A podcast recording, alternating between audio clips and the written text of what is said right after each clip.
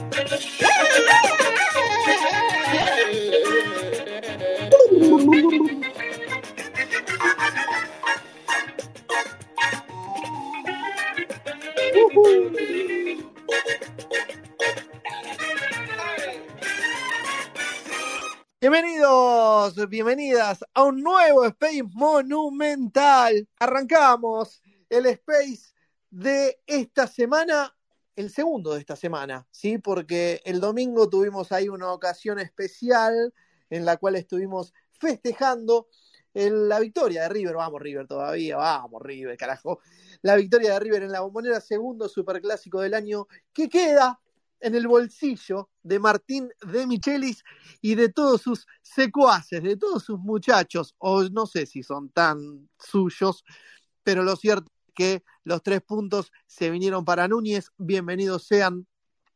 Y ahora estamos esperando mañana el colapso total, como dice el flyer. ¿eh? Mañana la eclosión absoluta. Mañana el terremoto se concreta. Bien, eh, para la alegría, ¿no? De más de media Argentina. Bien, señoras y señores, em, ¿qué les iba a decir? Bueno, lo cierto es que hoy, a lo largo de la noche, vamos a estar hablando so- sobre todo sobre mm, respecto del Superclásico, claro está. Nos iremos preparando para el partido con Talleres de este fin de semana. Y Maxi Venosi estuvo ya agitando a través de su cuenta de Twitter y dijo, no saben el quilombo que se va a armar cuando cuente lo que tengo para contar en esta noche. Lógicamente, estamos hablando de información, no estamos hablando de paparruchadas, estamos hablando de info. Así que prepárense porque parece que la noche puede venir muy, pero muy caliente. A pesar de la victoria, se puede poner hot el asunto. Así que no canten victoria, muchachos, de que todo va a ser clima de holgorio, porque quizás, quizás la cosa vaya para otro lado. Bien, señores, gracias a Carl, que todavía no está por acá y creo que hoy se le va a complicar su asistencia, pero tal vez nos sorprende, ¿eh? así que quédense porque capaz que anda por acá en un rato nada más. Eh, porque esta semana fuimos virales. Nunca abrimos postpartido y un día que abrimos postpartido nos volvemos virales. Qué bárbaro, ¿eh? Qué triunfo. Muy bien. Eh, por todos lados, explotado el audio de Carl endemoniado. Así que muchas gracias a todos los que lo compartieron. Sepan que salió de acá, sepan que eso sucedió en Space Monumental, porque te lo descargan el audio, lo suben ellos, el video, viste, una cosa de loco. Bueno, eh, nada, pasó acá, pasó en Space Monumental y, fue un muy agradable momento. Si no saben de lo que les estoy hablando, fíjense en mi timeline porque lo dejé como tweet fijado arriba de todo y, y es una cosa imperdible, absolutamente imperdible. Llegó a más de 200.000 personas. Por mí, tiene 14.000 personas de alcance. Por otras personas lo compartieron, estuve viendo 150, 160 mil personas de alcance. Una bestialidad total. Recontra hiper se viralizó mal. Empezaron a hacerse remeras con las frases de Carl, remeras virtuales estoy hablando. No, no, una cosa, yo no lo puedo creer. Em, bien, señores, somos Space Monumental, nos encuentran en Instagram, arroba espace monumental. Nos encuentran en TikTok, también con la misma cuenta, Espace Monumental. Síganos porque ahí estamos, ¿sí? Espace, sí, Espace. Mientras se ríe Cristian.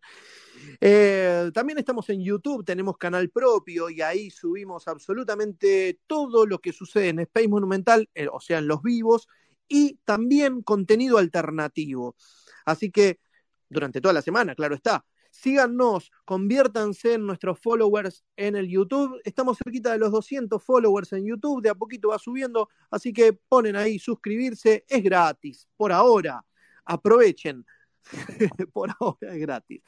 Bien, también nos encuentran en Spotify, tenemos canal ahí, suscríbanse a nuestro canal de Spotify que también están subidos todos los episodios de Space Monumental. Nos encuentran en Facebook y próximamente en otras plataformas que también irán apareciendo y también nos iremos acoplando. Muy bien, bueno, hecho toda la venta, no hecha toda la venta, me falta una venta y la voy a hacer ahora, ¿sí? Antes de darle la bienvenida a Maxi. Pasó desapercibido entre el video viral de Carl, pasó desapercibido que nosotros, para festejar la victoria del millonario, abrimos un concurso. Y es por una camiseta de River. Spain Monumental te regala la camiseta de River. Eh, pasó desapercibido, pero hoy le vamos a dar un montón de rosca. Fíjense que acá acabo de compartir el tweet con absolutamente todos los pasos para poder participar por la camiseta de River, señoras y señores. Así que durante todo este mes, el mes de la victoria millonaria, vamos a estar regalando la camiseta. Así que estaremos, estaremos eh, o verán en realidad que lo, con Maxi lo estaremos tuiteando y tuiteando más de una vez para darle rosca a este concurso y se puedan anotar la mayor cantidad de personas. Así que Space Monumental te regala la camiseta de River, miren qué lindo. Le la semana pasada le dije, eh, tenemos una sorpresa para ustedes. Bueno, pónganse las pilas, viejo, pónganse las pilas, a ver si difunden, si hacen las cosas como tienen que hacerlas. Bueno, señor, le voy a dar la bienvenida a mi amigo al maestro Maxi Venosi que se fumó todo el doparte en la bombonera, la previa, ya lo vi, eran, yo voy a decir la realidad, ocho y media de la mañana ya estaba subiendo una historia que estaba en la bombonera. ¿Qué tipo? Y seguro que se fue por lo menos a doce y media, una de la mañana del lunes, estaba ahí todavía. Hola Maxi, ¿cómo estás? ¿Cómo les va? ¿Cómo va, Turquito? No, tampoco para tanto, ¿no? Tampoco para tanto, tengamos en cuenta que el partido fue a, a las dos, pero bueno, estuvimos bastante, bastante horas en la bombonera. Desde las 11 de la mañana hasta las 6 de la tarde, 7 horitas. ¿eh? Qué va. Después seguimos, ¿no? Un par de horas más en el gran diario, bueno. O, tres horitas más, hasta las 9 de la noche.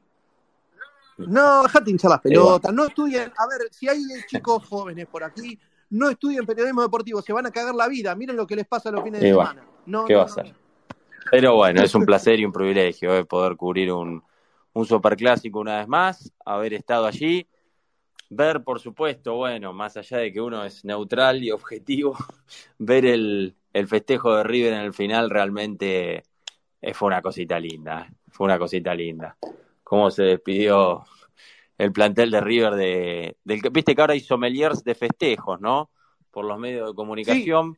Y la verdad que mm, el festejo de River en la cancha, eh, podemos sí, quizás algo que por ahí se podría haber evitado, el tema de la canción de cómo se despedían del vestuario antes de subir al micro, sí, te lo tomo. Ahora dentro de la cancha no hubo ninguna provocación y es más, estos comunicadores, sommelier de festejo, en vez de condenar que a Enzo Díaz casi le tiran, le pegan un palazo, y es más, pedir que Boca identifique, cosa que la comisión directiva de Boca no hace porque está pintada, eh, Boca solo hoy funciona Boca Predio, es eh, la dirigencia de Boca, digo, a, modo institucional en Francia en 805 no existe, pero podrían, digo, identificar a esos agresores como también al, al que le tiró el, el encendedor a Martín de Michel, y fue un encendedor, ¿eh? no como se dijo, un palo, un encendedor que igual, eso eh, cuando toma velocidad te puede este, golpear fuerte y bueno, le causó ahí una, una pequeña herida. Sí, la agente de seguridad estaba tratando de, eh, o comenzó una investigación para identificar a los agresores y que no tienen que entrar a la cancha, no tienen que entrar a la cancha. Bueno, dicho esto, eh, me, encantó el, el festejo final.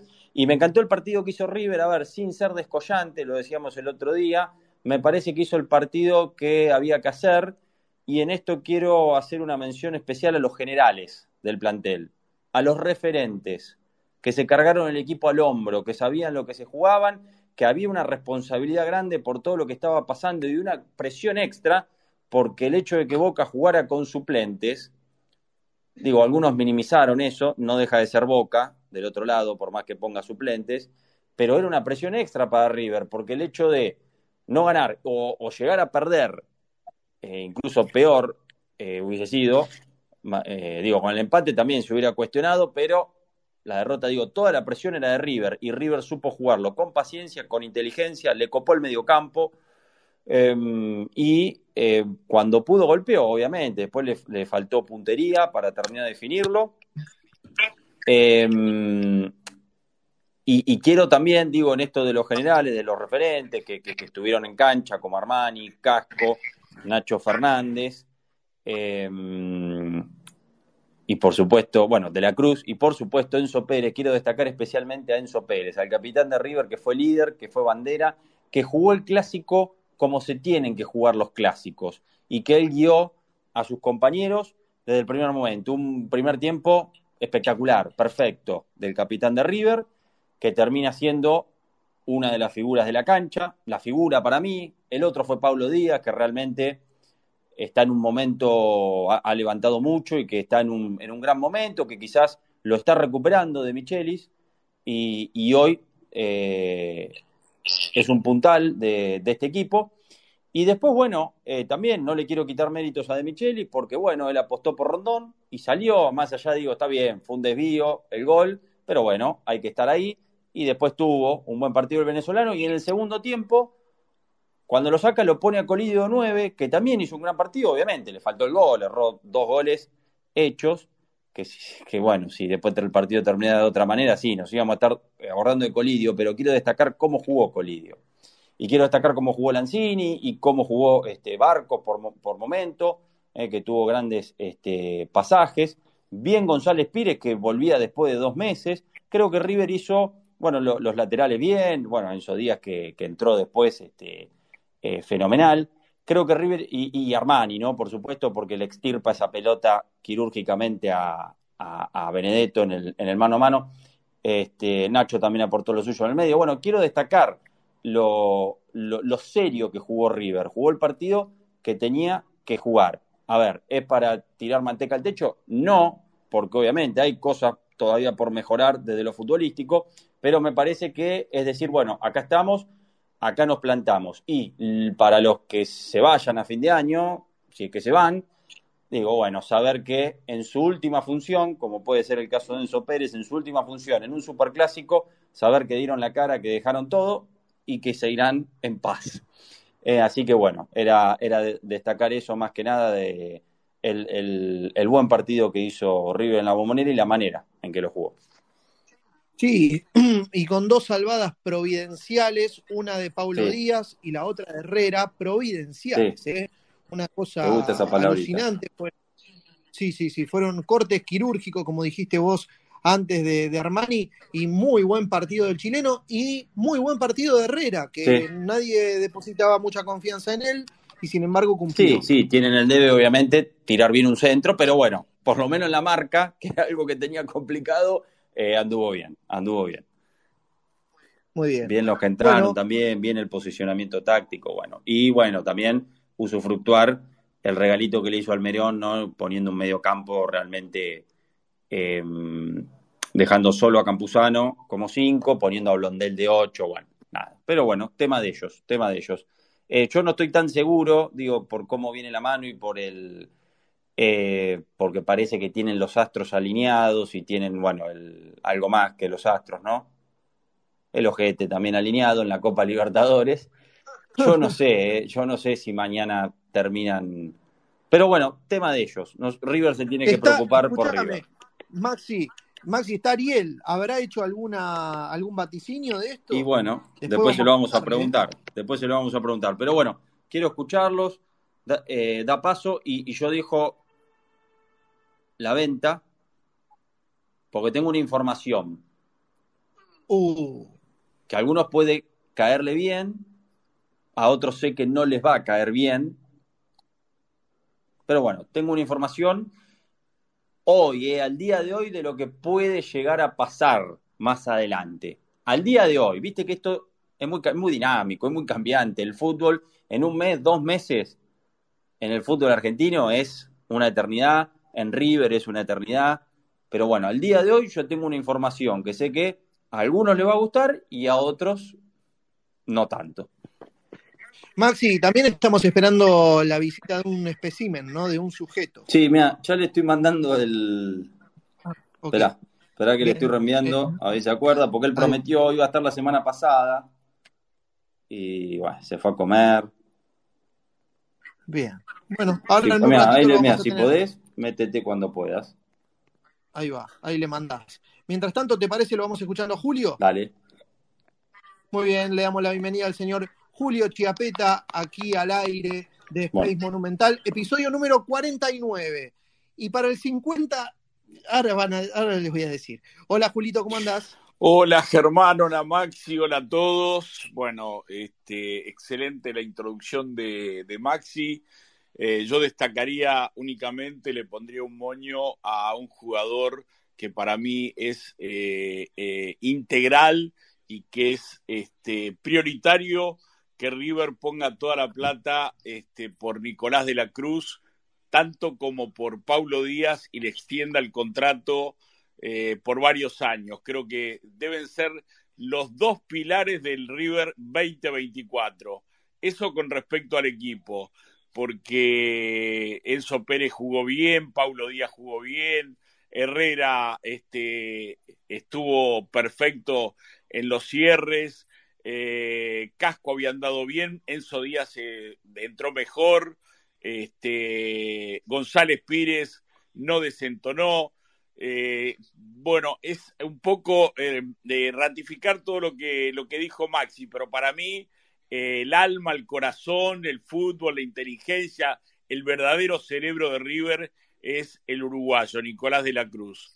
Ahora, después vamos a hablar de los sommeliers de festejos, porque hay una movida este, de socios de River pidiendo que uno eh, de esos pseudo periodistas que son doble camiseta este, y que tuvo una desgraciada participación este lunes en un canal de televisión, eh, no ingrese más al Monumental. Se lo pidieron al presidente Jorge Brito. Veremos a ver este, si eh, surte efecto la coacción que están haciendo muchos socios de River pidiendo que Sebastián Pollo Viñolo no entre más al Estadio Monumental.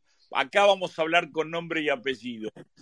Y eh, lo que le quería preguntar a Maxi es si se lo cruzó a otro doble camiseta, al boludo, y esto lo eh, corre por mi exclusiva cuenta, al boludo de Flavio Azaro, que dice que es hincha de Racing, cuando levantaba las manos y le pedía a los hinchas de boca que alentaran porque estaban todos muertos.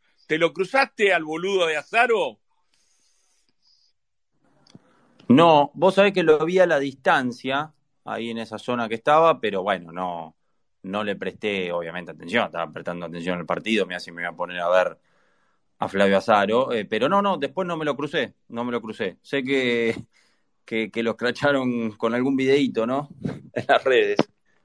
Eh, bueno, eh, él se piensa de que es el, el más vivo de todos y como eh, lo califiqué y lo se, lo se lo diría en la cara de tenerlo frente a frente, es un reverendo boludo. Y bueno, con respecto a los colegas, este, manda saludos Miguelito Bocio, que en este momento está viajando con su familia rumbo a Bucios de vacaciones. Yo lo había invitado a participar porque fue uno de los protagonistas de la anécdota de mi pelea con Horacio Pagani, si es que en algún momento de la noche quieren que, que cuente algo. Bien, Julio, eh, haceme una bendita. ¿Hay, ¿Hay perlas hoy? Por supuesto, siempre hay perlas. ¿De qué colores? Los tres colores. Hay perla negra, perla blanca y después la tercera, nombrala como quiera, la perla celestial. bueno, está muy bien. Bueno, va a haber perlas hoy. Eso es lo que tenemos para ofrecerles. Y seguramente Andresito Vázquez más tarde esté por aquí, ¿no? Conectándose. Eh, no sé si ¿Habrá ido a calle. Pobre Luis este fin de semana? Calculo que sí. Espero- es- yo estimo que sí, yo estimo que sí. Mirá, ahí está el señor, el señor Viral se conectó. Eh, bueno, esperemos que esté bien de salud, ahora lo, vamos a escuchar. Bueno, señores, así arrancamos Space Monumental, son las 11 de la noche y a partir de aquí los escucharemos a ustedes. Bienvenidos, empezamos a dar la palabra y la primera solicitud que tengo es de Aguri, Aguri, así que bienvenido, ahí va. Aguri, ¿cómo estás? Desmuteate. Ahora no, Germán, estoy con algo. Bueno, listo, perfecto. Entonces ahora está con algo. Eh, sacamos de. Bueno. Eh, es ¿Qué una- está haciendo, Auguri? Está, estaban ocup- Bueno, eh, qué sé yo, ¿qué te puedo decir? Bien, señores, recuerdo una vez más para los que se incorporan recién, Space Monumental está regalando la camiseta de River. Ahí tienen el tweet acá compartido, acá arriba de todo, con todos los pasos para que ustedes puedan participar, ¿sí? Participar por la camiseta de River, sigan todos los pasos, si no, no, no, no corre, ¿eh? Bien, le damos la bienvenida entonces a Octavio. A ver, Octavio, se suma al aire de Space Monumental. Hola, Octavio, ¿cómo estás? Octavio. ¿Me escuchan, muchachos? Ahora ¿Cómo sí. les va, amigos? ¿Bien? Bien, ¿y Bien, tú? acá andamos. Eh, preocupado porque me parece que sé por dónde viene la bomba que va a tirar Maxi. Eh, si es lo que pienso, no me gusta. Yo voy más que nada por lo que cuenta Julio, de que lo cual sería el objetivo, de que renovar a De la Cruz y rodearlo de un buen equipo para el año que viene ir por el logro máximo que sería ganar a Libertadores. Después tengo una pregunta para hacerles a todos como tópico, porque yo creo que es una puede ser una, algo muy lindo, pero también puede ser un riesgo. ¿Ustedes están de acuerdo con que la Copa Libertadores se pueda definir en la cancha de River? Como partido único, obviamente, como este año es en el Maracaná, el año que viene es en el Monumental. ¿El año que viene? Hay una- se estuvo rumoreando que el año que viene, con el estadio ya completo y ya eh, a pleno su funcionamiento, podría hacerse la final en la cancha de River, que dicho sea de paso sería el estadio más grande de Sudamérica, con lo cual es el estadio más grande de Sudamérica. Y con todas las como Yo creo que ya está, ya está puesto, Octavio, y sería una prueba, un banco de pruebas para lo que hoy anunciaron ese circo, un circo. Una payasada este, absoluta. Porque fue un circo pa- payasesco del Mundial 2030, donde eh, el único partido que va a jugar la selección argentina en territorio nacional va a ser en el Estadio Monumental. Hoy hablaban de del Estadio Kempes, Schiaretti lo quiere llevar al Estadio Kempes. No hay ningún estadio, salvo que eh, eh, Chiqui Tapia se vuelva loco, este, ningún estadio eh, que pueda albergar a la selección argentina en un evento tan importante, con tanta capacidad, con tantas este, instalaciones, con tantas comodidades, con tantas, este, tantos beneficios, tanto para, perdón por la reiteración, para los dirigentes, para los hinchas, para los periodistas que van a venir, como el, Estadio Monumental. No hay uno en la Argentina igual al Monumental. Ahora, pongámonos serios, es una payasada absoluta. El que se juegue, imagínate, nos toca, Argentina debuta con Japón. Los tipos se vienen de un lado, cruzan el mundo, después tienen que irse a Europa. Es poco serio, pero bueno, eh, hoy es lo que hay, se anunció eso, yo quiero ver si va a ser así. Lo de Paraguay es increíble, Paraguay entró por la ventana, una cosa insólita porque Bueno, fue, fue un regalito que se hizo Alejandro Domínguez, ¿no? Exactamente. Lo clasificó, lo clasificó directamente a Paraguay para el Mundial 2030. Lo que eh, no sé cómo va a ser para disfrazarse cuando tenga que ir a Chile, porque los chilenos lo quieren cagar trompadas. lo quieren, lo quieren, lo quieren a él y a toda su familia. Decir que Chile mucho no, pero bueno, igual, sí, sí, ese, las había prometido el, el Chile era el otro y se quedó afuera solo Chile. No, una cosa increíble, aparte Chile también le viene bien. Clasificar derecho sin tener que jugar una eliminatoria para Chile, que las eliminatorias se han transformado en un parto, es tremendo. Pero bueno, no Ojo quería... que al estar clasificado Argentina, Uruguay y Paraguay, no es que eh, van todos los, los países sudamericanos. Eh, para entonces, como en esta eliminatoria que va a ser para el Mundial de Estados Unidos, México y Canadá, va a haber seis plazas y medias. Al estar clasificados por países organizadores, que yo no creo que termine siendo así, y ahora voy a decir por qué, quedarían tres plazas y media para el resto de los equipos de este continente. Y yo no creo que sea así, porque eh, primero porque no les conviene. ¿Qué va a hacer Argentina Claro, de 2026 a 2030? ¿Jugar amistosos con quién? Necesita No. preparar el equipo. insólito. Este, yo coincido en eso. Es más, para mí había sido una gran noticia que el campeón tenga que jugar la eliminatoria, más cuando son este tipo de eliminatorias, porque encima nosotros no podemos jugar con los europeos porque los europeos juegan Nation Leagues. O sea, este, tenemos un problema que vamos a jugar amistoso, un triangular permanente con uruguayos y paraguayos. Es imposible. No Este, solamente la, eh, la Nation League, sino que también sigue la Eurocopa. Claro, es tiene imposible. permanente. Es imposible, es imposible. Pero bueno, no quería, no quería alejarme mucho del tema, nada más lo comentaba eso.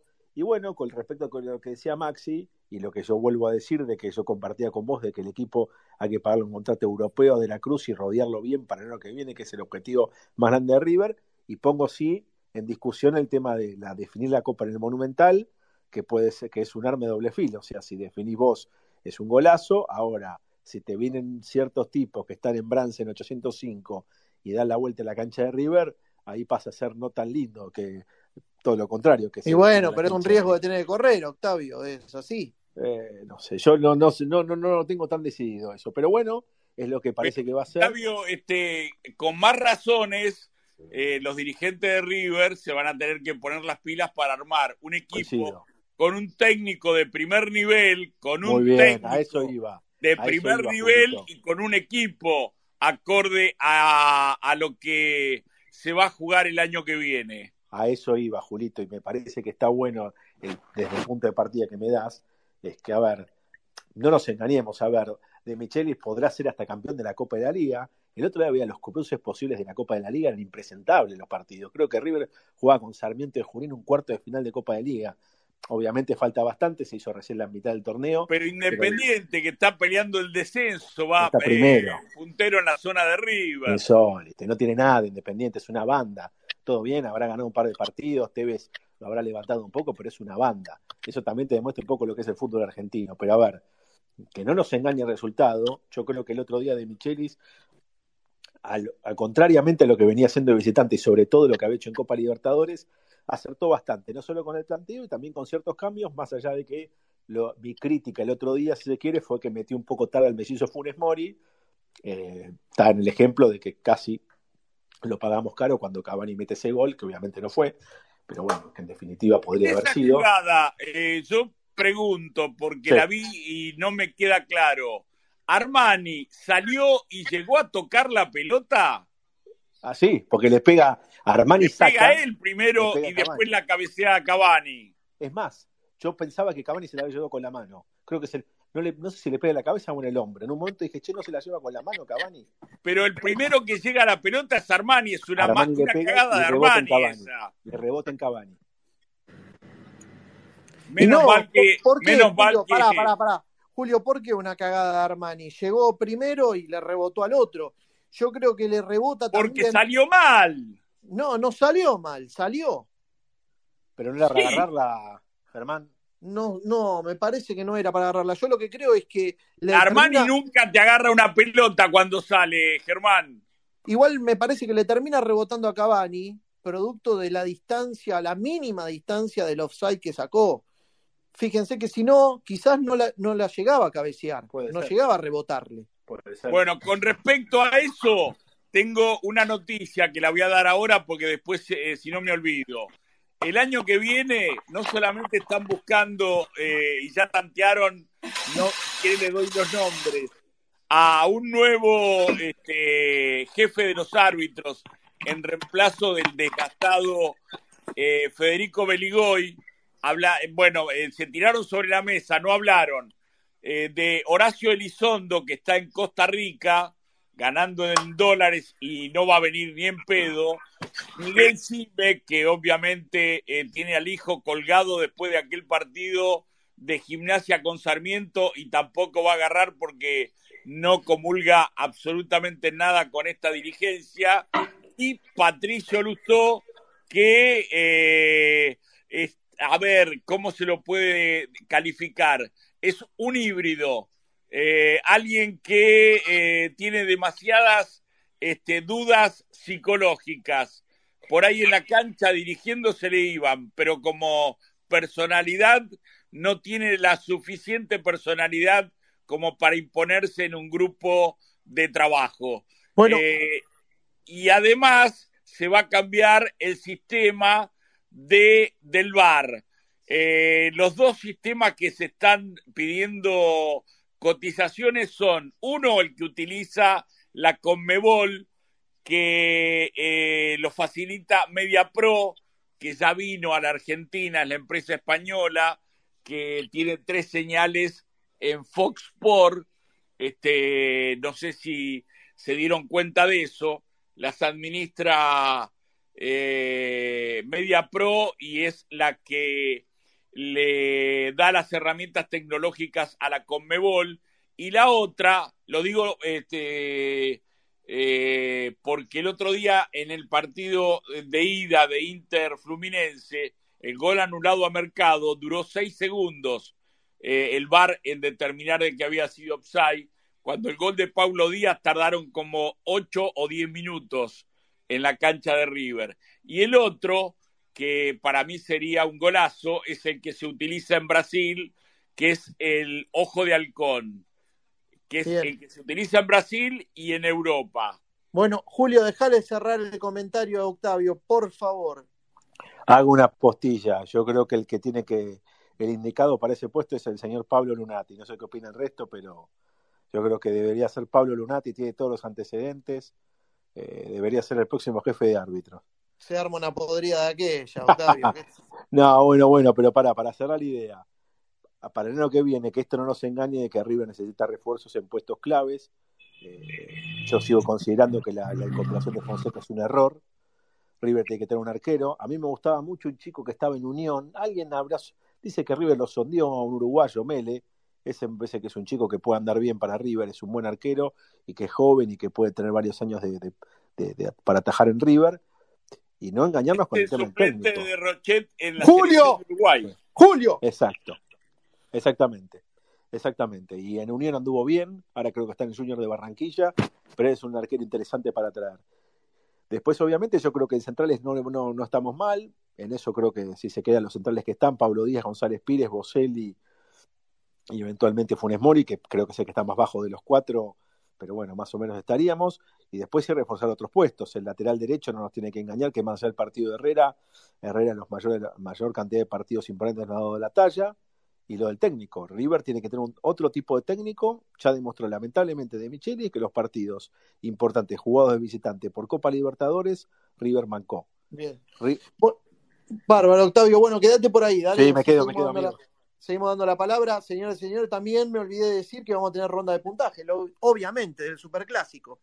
Eh, y, y en, en, breve largamos la bomba de Maxi, no la vamos a estar estirando mucho, ¿eh? en breve la largamos. Hola Ricky, buenas noches. Hola Germán, buenas noches Maxi, buenas noches don Julio.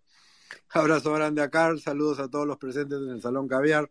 ¿Contento Germán? El viral, el hombre viral. Un genio total.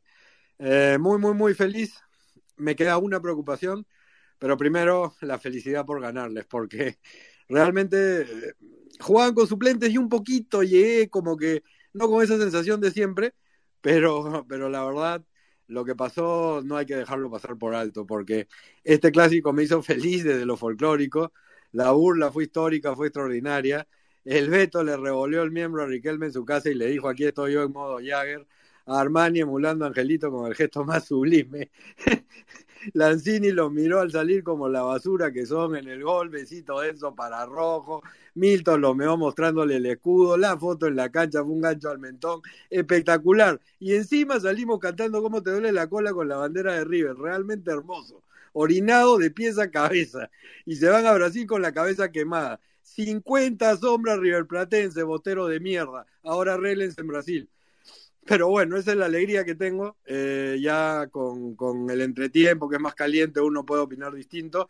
Y desde lo futbolístico, querido Germán, no creo que fue un gran partido de River. Ganó bien y merecido, pero gran partido no. El primer tiempo Boca lo juega metido atrás y resalta nuestro dominio.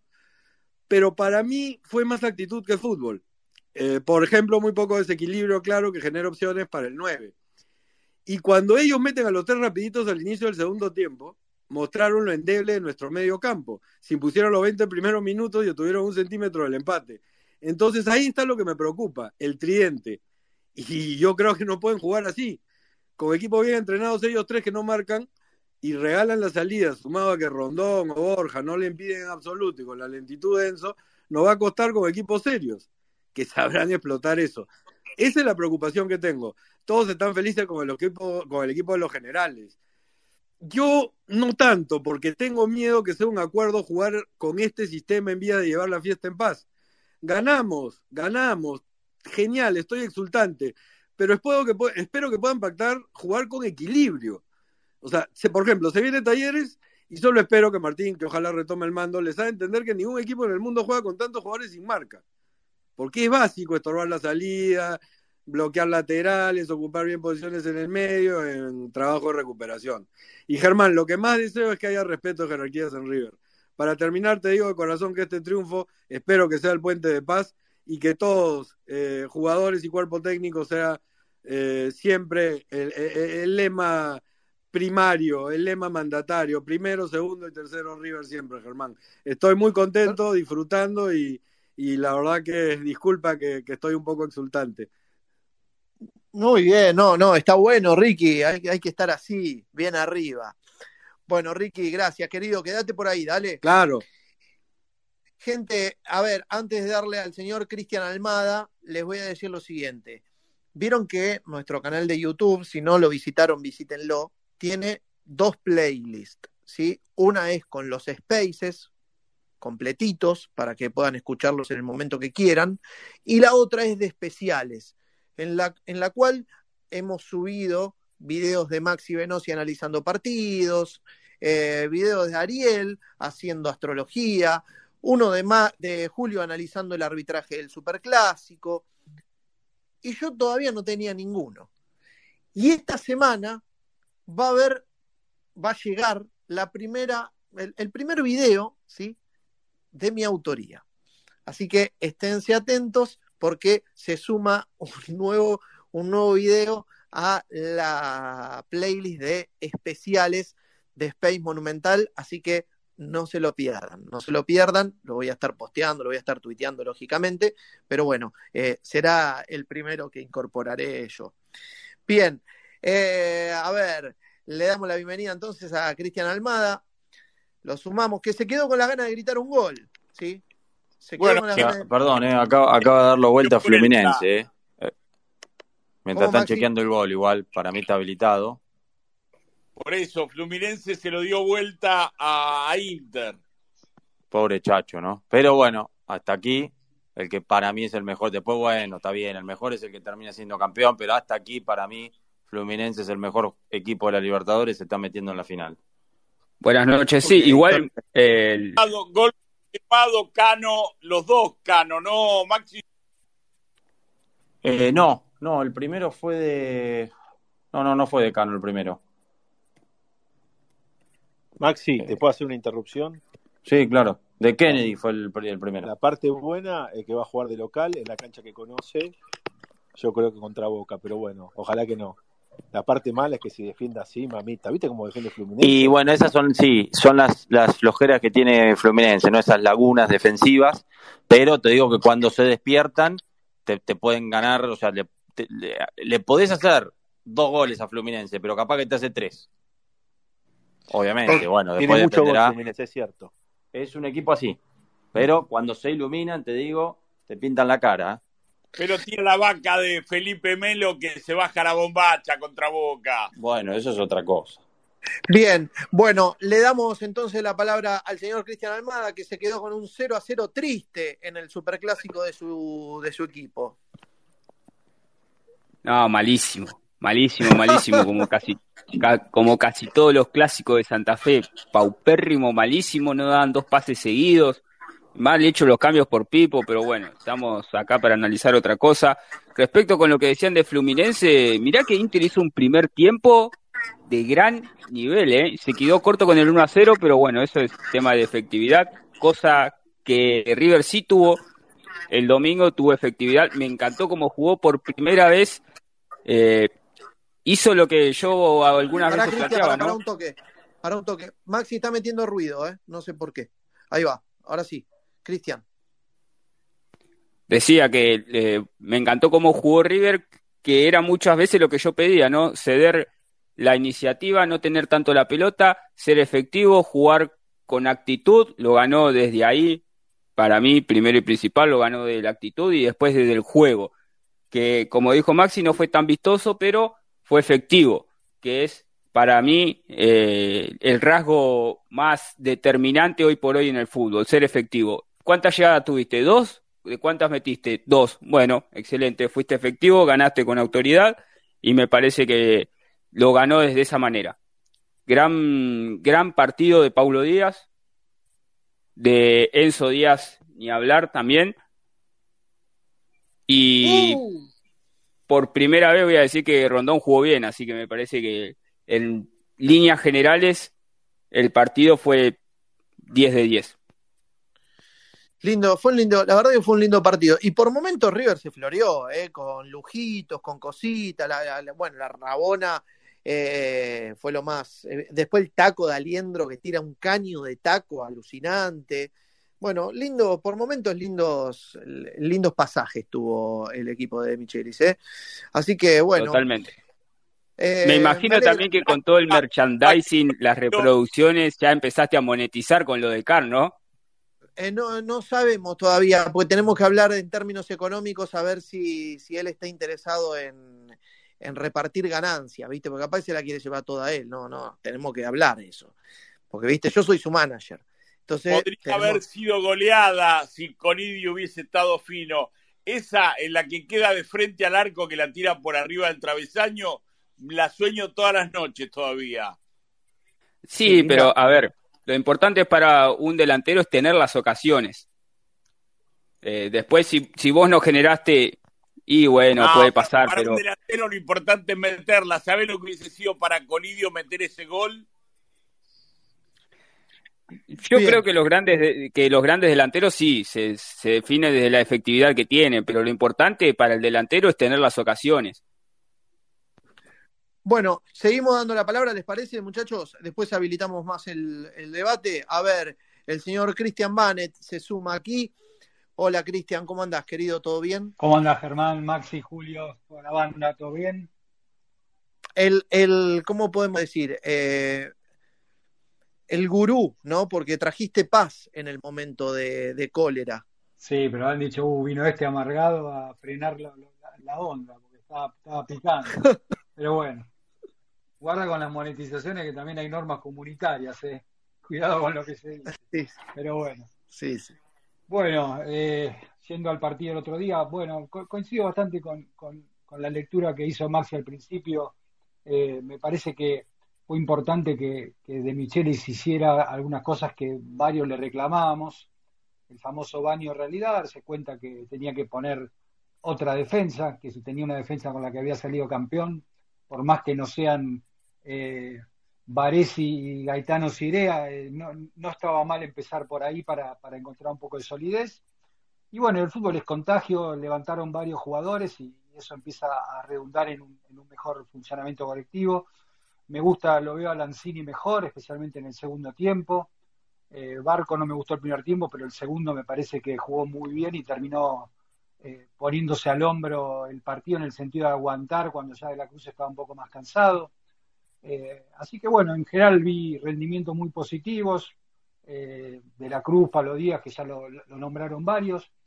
Y después lo más importante es que se, se alejaron algunos fantasmas que, algunos empezaban a ver, eh, pensando que tal vez River no iba a querer ganar, o pensando tal vez que la, real, digamos, el, el conflicto que existió entre los jugadores y el técnico, que parecía algo irreversible, tal vez no lo sea tanto, ¿no?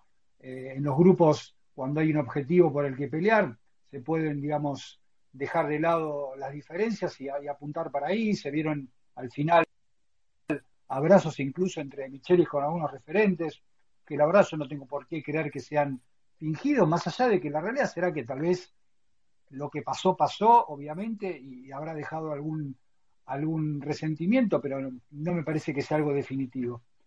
Así que bueno, eso me parece lo, lo más importante y, espero que de acá en más este triunfo sirva para, para, para reconstruir y para, para, que River gane este campeonato y si tenemos suerte eh, que del otro lado se queden sin nada, puede terminar siendo un año más que positivo, más allá de, de estos dos últimos meses que fueron medio complicados con el tema de, la- de las eliminaciones de, de dos campeonatos. Muy bien, Cristian, quédate por ahí, dale, querido. Maxi, ¿te parece, antes de dar al próximo hablante, que va a ser Rama, que digamos lo que tenés para hoy, lo que tenés guardadito, ya lo podemos tirar? ¿Tenés ganas no? Bueno, todavía no. No, todavía no. Espera, espera un poquito. Bueno, Esperá. ok. Esperamos entonces. Vamos con Rama. Atención. Conectando con Rama, enlazando con Rama. Hola Rama, ¿cómo estás? Bien, vos. todo ahí eh, a Rick.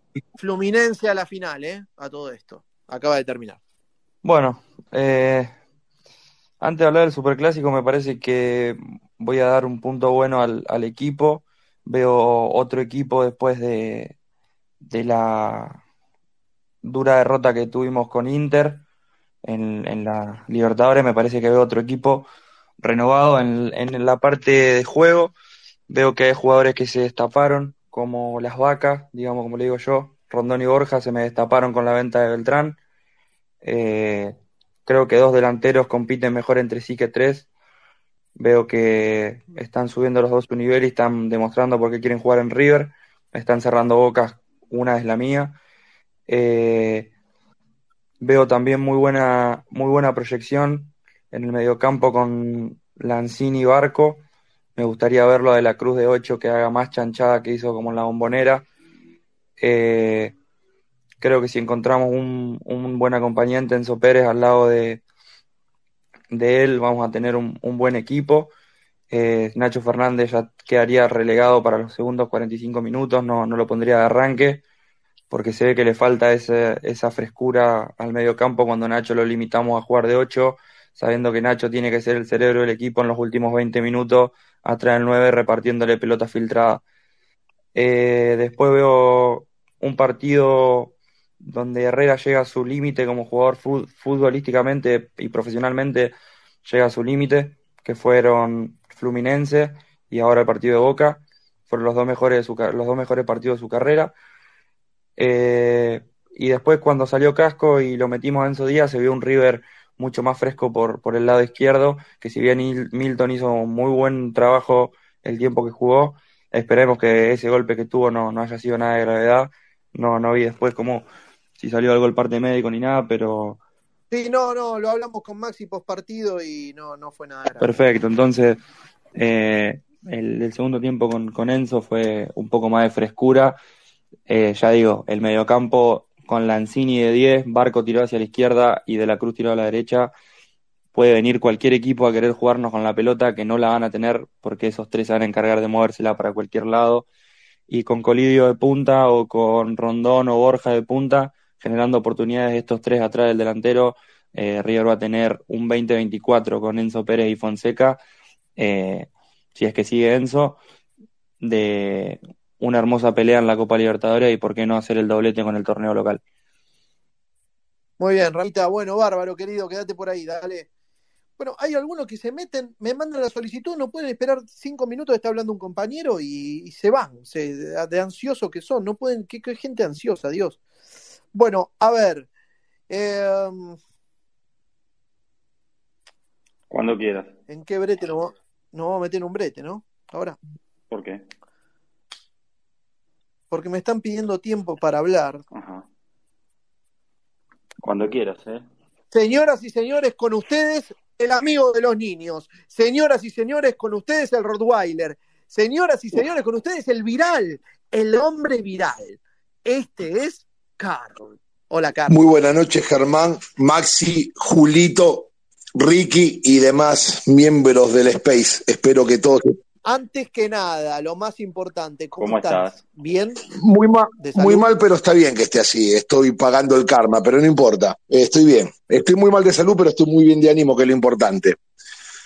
Bueno, eh, necesito dos partes de la que voy a hablar. La primera, que es para responderle a personas mal paridas que me escribieron por privado emitiendo desagravios hacia una persona que yo admiraba de chico, que leía su crónica deportiva, que es mi amigo Julio Chapeta. A esas personas mal paridas les respondo que de mi parte hacia Julio Chapeta hay admiración, amor y cariño. Y el episodio que tuve cuando yo alcé la voz es porque él, sin mala intención y utilizando muy mal un adjetivo, me trató de mentiroso y yo no estaba mintiendo. Simplemente dije que el campeonato ganado por De Michelis era más importante que todos los títulos que había ganado Gallardo, salvo en el 2015, 14, 15 y 18. Eso por un lado. ¿No es cierto? Así que, Julito, te quiero mucho y estoy esperando que levantes el teléfono para invitarme a tomar un wiki y salir con dos mujeres, primero y principal. Una va a ser Sofía Clerici y la otra la elegimos a ver si Jessica Sirio ahora tiene novio y Guillermina Valdés también. De mi parte está todo más que bien, Car. Lo aclaramos y quedó perfectamente. Por ahí el término eh, fue muy, muy fuerte pero yo lo que quise decir es que no era verdad que no había ganado nada River en ese año. Ahora, si son más o menos importantes que los títulos, que el título que ganó de Michelis, eso es discutible. Nada más que. Por supuesto, Julito, te quiero mucho.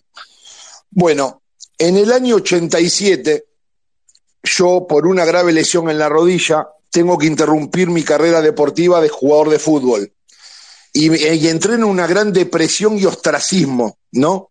Entonces, las personas que me conocían saben que yo tenía dos adicciones en ese momento, tres, jugar al fútbol, leer y escuchar rock. Y me regalaron cuatro libros fundamentales en mi vida. El primero, El mundo como voluntad y representación de Schopenhauer, la obra cumbre de la filosofía. El segundo, El anticristo de Nietzsche.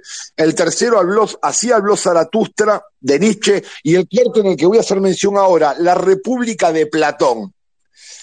En el séptimo capítulo de la República de Platón habla de la alegoría de la caverna, donde unas personas, ni bien nacen, las encadenan en- adentro de una caverna, le pasan la cadena por el cuello y las personas solamente podían mirar hacia una parte de una pared. Hacia atrás de esas personas había un pasillo iluminados por antorcha donde la gente pasaba con carros llevando diferentes cosas y las personas se contentaban para ver lo que pasaba a esa gente por el reflejo en la pared.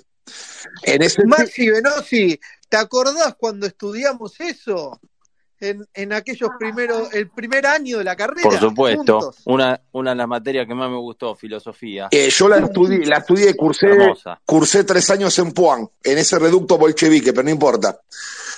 Y, y- y de esa alegoría se puede atesorar la existencia de dos mundos, el sensible y el inteligible. Un eh, ¿no, no es cierto? Entonces, un día, Ni me acuerdo, pero sí. entonces un día sueltan a un prisionero y lo dejan ver la luz y vio un mundo totalmente desconocido a lo que él estaba acostumbrado a ver. De una caverna, muchos años, ver pasar sombras iluminadas por antorchas. Entonces vuelve para soltar a sus amigos. Entonces se pregunta a este gran escritor, que fue Platón, este, los amigos qué harían? Y seguramente lo matarían ni bien lo soltara, porque ellos no querrían salir de su realidad. ¿No es cierto?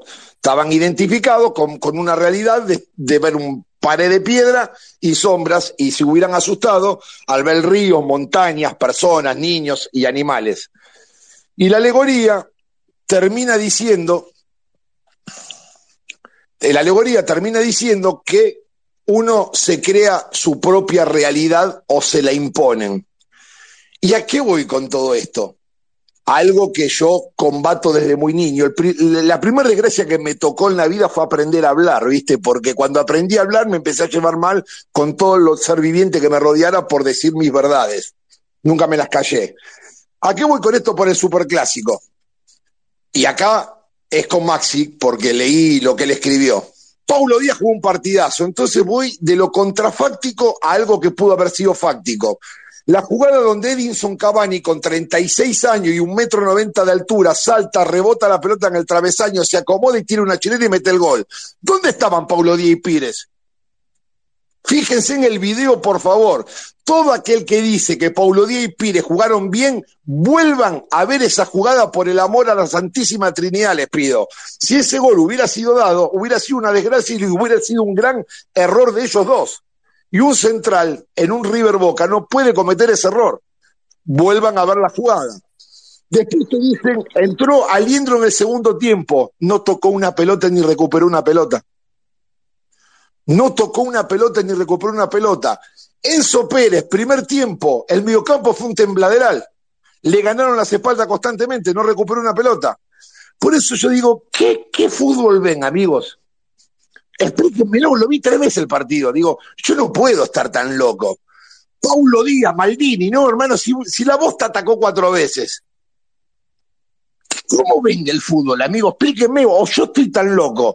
Sí debo reconocer que Nicolás de la Cruz, que hace cinco años que está en River, fue el, el primer y único partido importante que dio en la talla. Todos los demás partidos importantes jamás había dado en la talla. Ahora, ¿cómo es? Quedaste afuera del Inter, eran horribles. Quedaste afuera de la Copa Argentina, eran horribles, le ganaste a la Bosta y son el Ajax de Cray. No, el 70% del plantel no pueden ni deben jugar en River aunque se le haya ganado a la Bosta. Por favor, vuelvan a ver el gol de Cavani anulado. Fíjense en Paulo Díaz y Pires. Bueno, eh, Bueno. Maxi, no sé, ¿querés Me, acotarle me algo? encanta escucharte bien, Carcito querido. Eh, Te mando gracias. un gran abrazo. Y bueno, Primero, te lo retribuyo. sí, obviamente. No, arranco por el final. Me parece, digo, que River haya tenido un buen partido el otro día o que haya hecho un partido que yo considero inteligente y que, y que lo jugó bien, eh, no quiere decir que, que, que varios de estos jugadores tengan que seguir el año que viene. ¿eh? Una cosa, o sea, no campo que sí. Yo sé que no te referís a nosotros o a mí en particular, sino ya sé, hubo, hubo comentarios que ya sí, por ganar el Superclásico ya son todos eh, que cambia la óptica del hincha, que es muy resultadista. No, no, no, no. Eso, eso por un lado. Después lo otro, me, me parece que, mm, mira, si le tengo que marcar algo a Pablo Díaz del otro día, me, me parece que el eh, Pires estaba, creo que Cavani entra entre Pires y Herrera, me parece. O sea, fue más de, más de Pires, quizás. Ahora, si te tengo que decir, lo dejaron en offside. Por un pelito, en offside. La regla. Pero no, no fue Bueno, no, voluntario bien, la jugada. No seamos malos, lo dejaron en offside. O sea, bien por ellos. Si le tengo que marcar algo a Pablo Díaz, me parece en el, en el primer tiempo alguna desatención ahí con Benedetto, algún pelotazo, bueno, que quedó Coincido. mismo, mi- mismo el, pe- el que queda mano a mano con Armani. Lo único, después me parece que, que hizo un muy buen partido, pero bueno, nada. Bueno, ahora, ahora seguramente esto va a dar Respecto para a largo. jugada de Cavani, déjame agregar, Germán, eh, yo marqué que para mí el principal responsable en esa, eh, porque cada vez que sale, sale mal y en lugar de agarrar la pelota le mete un puñetazo, por más que haya sido anulada, es Franco Armani. Bien, ¿les parece? Estábamos esperando una visita. Gracias, Car. Ahora vamos a seguir, lógicamente. Eh, estábamos esperando una visita y ya está aquí- con nosotros. Le vamos a dar la bienvenida. Me al vuelvo loco. Sí, sí, sí, endemoniate. Señoras y señores, ya sube como hablante el señor Sebastián Esrur, quien cubre River para, para Radio Continental. Así que ya está. eh, te envié la Estamos Seba. todos, Tenés los aceptar. videos. Aceptá la solicitud, Seba, y ya subís como hablante. El señor Sebastián Herrur, a ver cómo vivió el superclásico, cómo lo vio él, si está de acuerdo con la opinión de Carlos, la que acaba de deslizar aquí con nosotros. Bueno, Herrur, ahí te mandé, te mandé la invitación. Sí, después va a aceptar. contar él un, un episodio desagradable, vivió Seba, que también esa es otra de las cosas que en Boca no cuidan, ¿no? De tener el palco de prensa muy cerca de los plateístas. Varios plateístas se dieron vuelta, lo señalaron, lo insultaron. Eso también hay que decirlo, ¿eh? De, de- de esa situación que vivió Seba, pero bueno, él la puede contar mejor. Buenas, Hola Sebastián, ¿cómo estás? Buenas noches, querido. buenas noches, lo venía escuchando, me gusta el calor de la noche, la efervescencia. Eh, los saludo a todos, especialmente a Maxi que se lo había, Evita, se lo había prometido, se lo había prometido.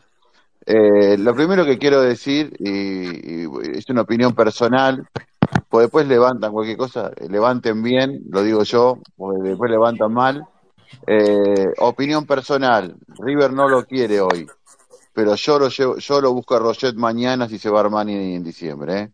Después de lo que Bravo. después de lo que pasó recién, yo lo busco a Roget ya.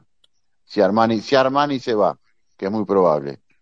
Lo que lo quiero decir, lo primero que quiero decir, Ya arrancó tirando bombas, qué grande que es. Qué grande que sos. es una opinión nomás. Es una opinión. No, no, está bien. ¿Está bien o no?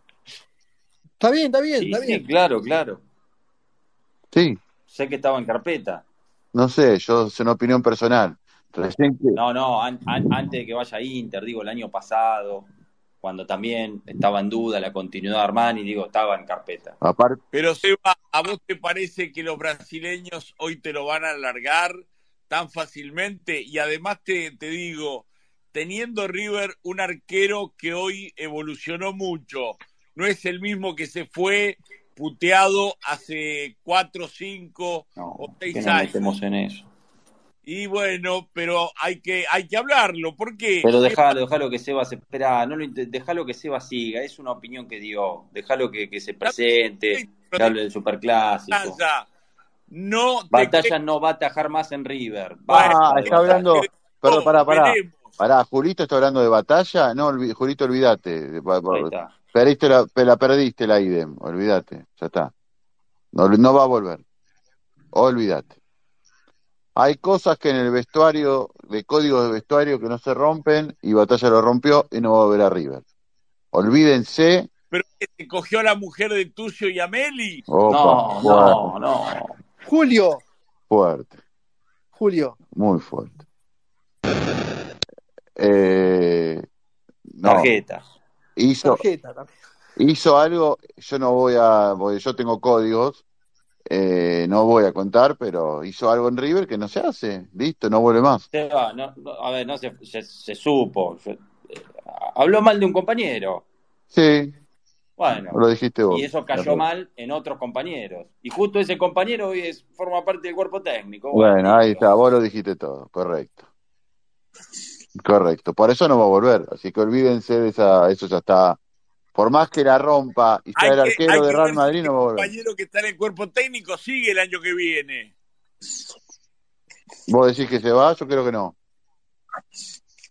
Bueno, a mí me da pie, me da pie para la Veremos, información. Para que la voy a veremos, compartir con mi amigo Sebastián Errur. veremos. ¿Para qué viene la bomba? duda. La bomba, voy la con la bomba, la información. Voy con la información después que Seba agregue, me demienta o no. Hoy, ¿qué día es ya? 4 de octubre, 23.42. Martín de Michelis no piensa irse de River y los dirigentes quieren que Martín de Michelis continúe siendo el técnico de River y tienen y lo respaldan plenamente. Hoy de Michelis tiene el respaldo de los principales dirigentes de River para continuar en 2024. Aunque ¿Con no gane la Copa de la Liga. cuerpo técnico o con cambio Aunque no gane la Copa de la? Liga, con el mismo cuerpo técnico. Es lo mismo, Seba. Lo mismo, mira, el lunes me tocó, tuve el lujo de hacer una nota con Brito mano a mano para Continental, programa de, que tenemos con Hernán y los muchachos, y te digo, es lo que dijo Brito al aire, este, es eso, lo bancan a morir, no va a cambiar nada, lo mejor es ganar todo lo que se pueda acá a fin de año, obviamente, pero si no, olvídense que De Micheli va a dirigir, va a seguir el año que viene sin problema. El respaldo es total, total, más de lo que ustedes piensan. Más de lo que el hincha piensa. La dirigencia lo banca y De Michelis no piensa irse. Es más, lo que pasó en la cancha de Boca fue aún más trascendente de lo que se cree, porque fue poner en orden, si había dudas de algo, poner en orden todo, así que eh, aquellos que creen que va a cambiar algo, yo te digo desde la información, no va a cambiar nada. Aparte estuve con Brito, aparte, aparte, en aparte, al- el quilombo que armó el mismo.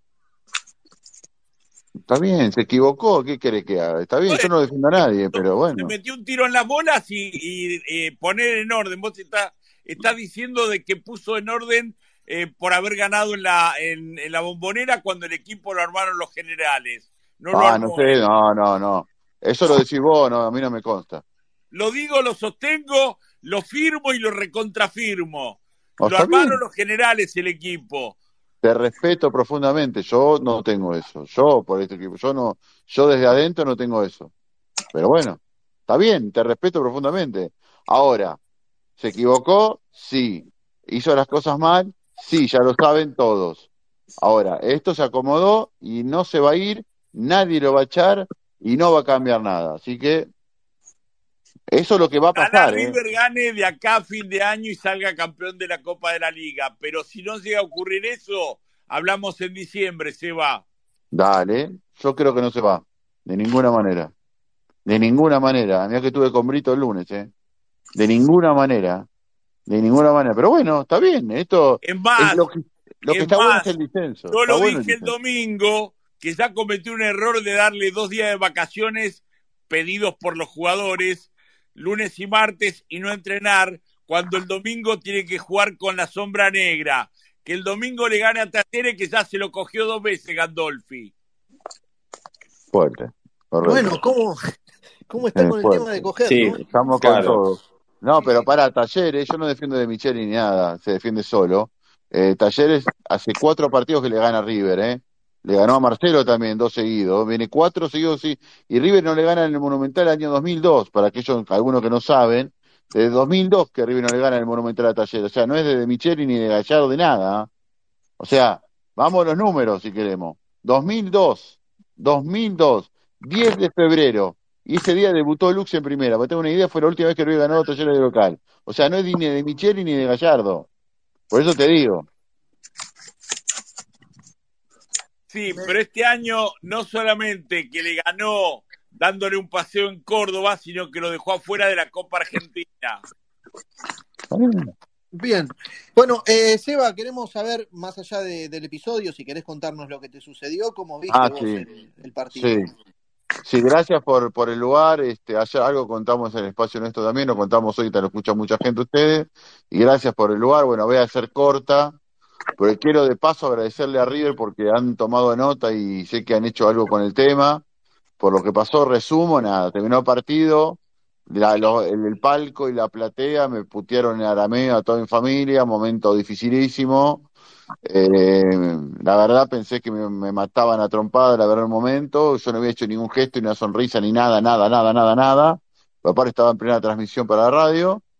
Nada, de todo lo que se, se puedan imaginar, toda la platea y todos los palcos que están en el medio, el palco de prensa en el medio, ustedes saben, la cancha de Boca en el medio del palco y de la y de los, la platea, de todo, y entre los colegas me sacaron, Maxi lo vio, me sacaron para, que yo, viste, no reaccioné ni nada y nada. Así que nada, pasé un momento de mierda, decirlo en criollo, y nada, ya está, pero fue la verdad, eh, en, la, en la queja que me llamó la, la gente del club de River, le dije que esto no le puede pasar ni a mí ni a nadie en el futuro porque estamos en medio de la, se- de la selva, todos los periodistas, a la buena de Dios y nadie de seguridad, para que si bien uno quiere, te caga trompado, decirlo en criollo. Y gracias a Dios, a fe, pero fue un momento re jodido, muchachos, eso lo quería decir. Pues de verdad no se lo decía a nadie. ¿Cuántos periodistas éramos, Maxi, ahí? No sé, 500 periodistas. Sí, sí, Al éramos un único, montón, sí. al único que putearon fue a mí. Pero bueno, este, Uno de los puede haber peores sido, lugares puede haber para sido cualquiera. estar, yo eh, lo conozco en ese codo, este, no hay nada de seguridad, estás con la gente de la tribuna de un lado, de los plateístas del otro, que son más barra brava los plateístas que, que los de la 12. Este, como bien vos decís, sin seguridad. A mí me tocó también eh, vivir un episodio no en carne propia, sino que al lado mío estaba Miguel Bertolotto y le tiraron un frasco de, de, de sabora, de este, mostaza, eh, y le, le, le mancharon toda la campera. Eh, en un River Boca este, es imposible que se ocupe ese lugar sin seguridad. Eh, no tendría que existir el palco de prensa de Boca porque es incómodo e insalubre trabajar ahí, este, pero es algo que pasa en todos los estadios del fútbol argentino, inclusive en River, de que a la prensa escrita y a cierta prensa radial y hasta, no, televisiva no, porque tienen todos cabina, este, hay- alguna, algunos periodistas radiales los ponen en lugares este, incómodos para trabajar. El nuevo palco de prensa de River no cambió mucho, no se crean que estamos en el Bernabéu. Eh, los televisores para ver una jugada están en la estratosfera. Eh, te cagás de frío, te cagás de calor, te cagás eh, Te cagás. llueve. Mientras los de radio y televisión están comiendo sanguchitos y todo, eh, que se lo metan en el culo, este, lo que les llevan a, a, a chuparle las medias a los de televisión y radio en las cabinas, los periodistas de prensa gráfica y de prensa radial estamos a la descubierta en River. En todos los estadios pasa lo mismo. Bien. Está bien. Lo que yo digo es que era Errur, hijo de Nananá, durante 10 minutos. Toda la platea era una cosa que increíble, pero bueno, nada, zafamos, zafamos, pero sé que a Boca este, hay una nota quejándose por lo de Michelis, obviamente, que le lanzaron, la vieron en la frente, le lanzaron, no sé qué fue que le tiraron, eh, a los jugadores que le tiraron de todo, las maderas de las banderas, los palos de la bandera por los festejos, que de casualidad ninguno terminó herido, y Lunes a mí, tenés que prender la televisión, se ve, pero- y, y perdón por interrumpirte, y escuchar a un colega decir que fue desmedido el festejo de los sí, jugadores de River en la cancha. sí. Este, realmente eh, es repugnante eh, lo que lo que yo escuché el lunes y está muy bien la movida que están haciendo los socios de River para que Sebastián Pollo Viñolo de ESPN no pise más el Estadio Monumental. Está bien, no, lo que yo digo, y quiero aplaudir, y quiero que Maxi lo hablé, Maxi querido, que la movida de River hay que aplaudir Sí, a la claro. gente, no lo, la gente no lo sabe, y está bueno que River, y yo voy a dar los nombres, porque la verdad trabajan bien, Alejandro Patané, Pato Teramo, Gustavo Bruno, y yo los digo los nombres, porque ah, trabajan muy bien, y en eso están haciendo todo para que todo lo que pasó con De Michelis, lo que pasó con los jugadores, y en este caso a mí, circunstancialmente, bueno, ya está el pedido en Liga, en AFA y todo donde tiene que estar para que no vuelva a ocurrir. Entonces, está bueno decirlo, Maxi, porque vos sabés que está pasando esto. Sí, por- Uy, sí, Seba, sin duda, sin duda, no, no, por eso quería que lo cuentes, porque no, no puede pasar, no pueden pasar estas cosas y digo, eh, estamos laburando, estamos laburando y no, y digo, con alguien que no esté laburando tampoco, puede pasar y no puede pasar que un jugador festeje un gol y le revoleen este palo, encendedores y cualquier elemento que, que lo puede este, dañar, no, no puede pasar, no puede pasar ya. Bueno, Sí. Bueno, Eh, Ahí Cristian Bane pidió la mano, seguramente querrá opinar algo sobre esto, Germán. sí, Cristian. Hola Sebastián, ¿cómo- ¿cómo andás Sebastián? Quería preguntarte si alguien de ¿qué Boca se acercó para, para sol- solidarizarse con vos. Me imagino que no, pero me Na- gustaría saberlo de parte tuya. nadie, nada, nada. Cero. No me sorprende. Azaro tampoco. ¿Quién? Flavio Azaro. No, no, ni lo vi, la verdad. Bueno, Seba, eh, No, nada, no. lamentable, lamentable episodio, está bueno que se resalte y que River haya tomado cartas en el asunto, ¿eh? Eh, Sí. Que no le pase a nadie más. Que no le pase a nadie. Bueno, no a mí en este caso. Que no le pase a nadie más. La verdad que no está bueno que no le pase a nadie. Porque había todas caritas de River, todas las caritas que conocemos en ese palco, me tocó a mí, pero puede tocar a cualquier gente. No está bueno, pero no tiene que volver a pasar.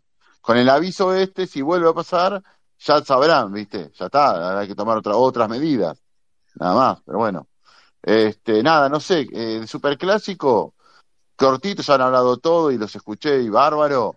Yo solamente quiero decir que fue el mejor partido de River desde que le ganó el Inter acá en Buenos Aires, por todo, a nivel global, sin ser 10 puntos, fue un 7-8, fue el, el nivel continuidad de juego, individual y globalmente, el mejor partido de River por lejos. Y este equipo no perdió la memoria, puede jugar así en Boca, en River, contra quien sea, eh, y se nota que el equipo necesitaba, de- le golpeó tanto lo que pasó en Libertadores que se recuperó ahora, más allá de todo lo que pasó que ya sabemos a nivel interno. Pero digo, River puede jugar así de acá a fin de año tranquilamente, recuperó la memoria y eso es algo que me fascina, más allá de que la Cruz la rompió y todo lo que sabemos todos de los rendimientos que los escuchaba. Me parece que la gran noticia es que River volvió a ser River, el River del primer semestre. excelente. Bueno, Ricky, ¿querés decir algo? ¿Querías decirle algo a Seba? ¿Tenés Sí? Germán, sí, Germán, eh, quería llevarlo rápidamente a lo futbolístico, incluyendo a Maxi y a Julio. Me imagino, Seba, buenas noches, ¿cómo estás? Que sabes que a Martín de Michelis le gusta formar 4-3-3. Y en ese 4-3-3 que a él le gusta, se requieren ciertas características de los jugadores. Entonces, apoyándome un poco para tratar de creer en razones que puedan hacerme creer que se puede volver de lo que hizo, yo me pregunto, si él está tan convencido de un 4-3-3, ¿cómo me explico que me ponga tres volantes ofensivos a un jugador que no es 5, a un Enzo Pérez lento y a un 9 que no le va a generar la marca? O sea, muchos jugadores sin correr. Entonces, ¿hay una contradicción ahí o yo veo mal el fútbol? no, no, no, lo ve demasiado bien. Pero yo creo que estos son partidos diferentes. Yo no creo que de Michelis repita la formación siempre. ¿Dónde voy? Aliendro está mal, no sé si lo dijo Julio, uno de ustedes lo había dicho hace poco, unos minutos lo de Aliendro. Eh, yo simplemente digo, si está bien Aliendro vuelve, y River, con esto que vos decís, de la marca, sin un 5 fijo de marca, tenés a Enzo Pérez y Aliendro si está bien eh, eh, Aliendro el Escolón. Más de la Cruz que te da una mano la marca, y ahí sí, volvés a lo que vos decís, del equilibrio en la mitad de la cancha. Yo creo que a futuro esa es la idea. No se crean que el equipo de juego otro día va a jugar siempre. Porque, por ejemplo, para mí contra Talleres, vamos a lo más inmediato, para mí contra Talleres tenés que poner un nombre más de marca, porque Talleres te morfa. Ustedes no se olviden, ustedes no se olviden. ¿Cuál fue la queja en Córdoba? Fue, creo claro. que fue en Córdoba, ¿quién faltó? Y dije, ah, sí, me equivoqué, no lo puse a Liendro. Bueno, para mí, el domingo, aunque sea una gamba, Liendro tiene que jugar. Y ahí está lo que vos decís.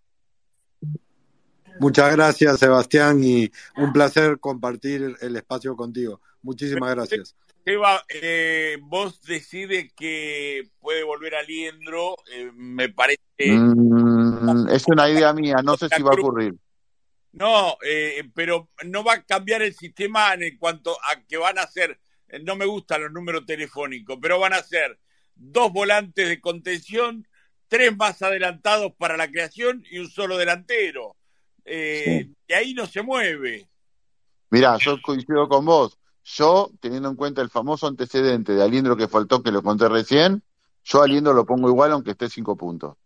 Porque Talleres te come la mitad de la cancha. Yo a Aliendro lo pongo. No a Perfecto. Yo Craneviter, creo que no a Crane, sobra, no, yo creo que sobra uno de los que es Nacho Fernández, obviamente. Lancini levantó muchísimo y De la Cruz es el mejor jugador que tiene River. Y un delantero más, que es Colidio, jugando con Borja o con Rondón. Elegí el que quieras. Mm. Mira, yo lo pondría a Aliendro por Nacho, como decís vos, y no mucho más. Porque incluso, no, no bien, pero ha jugado, bueno, no tiene la cancha de boca, pero el Rondón ha jugado con, con un solo punto, siendo solo punta.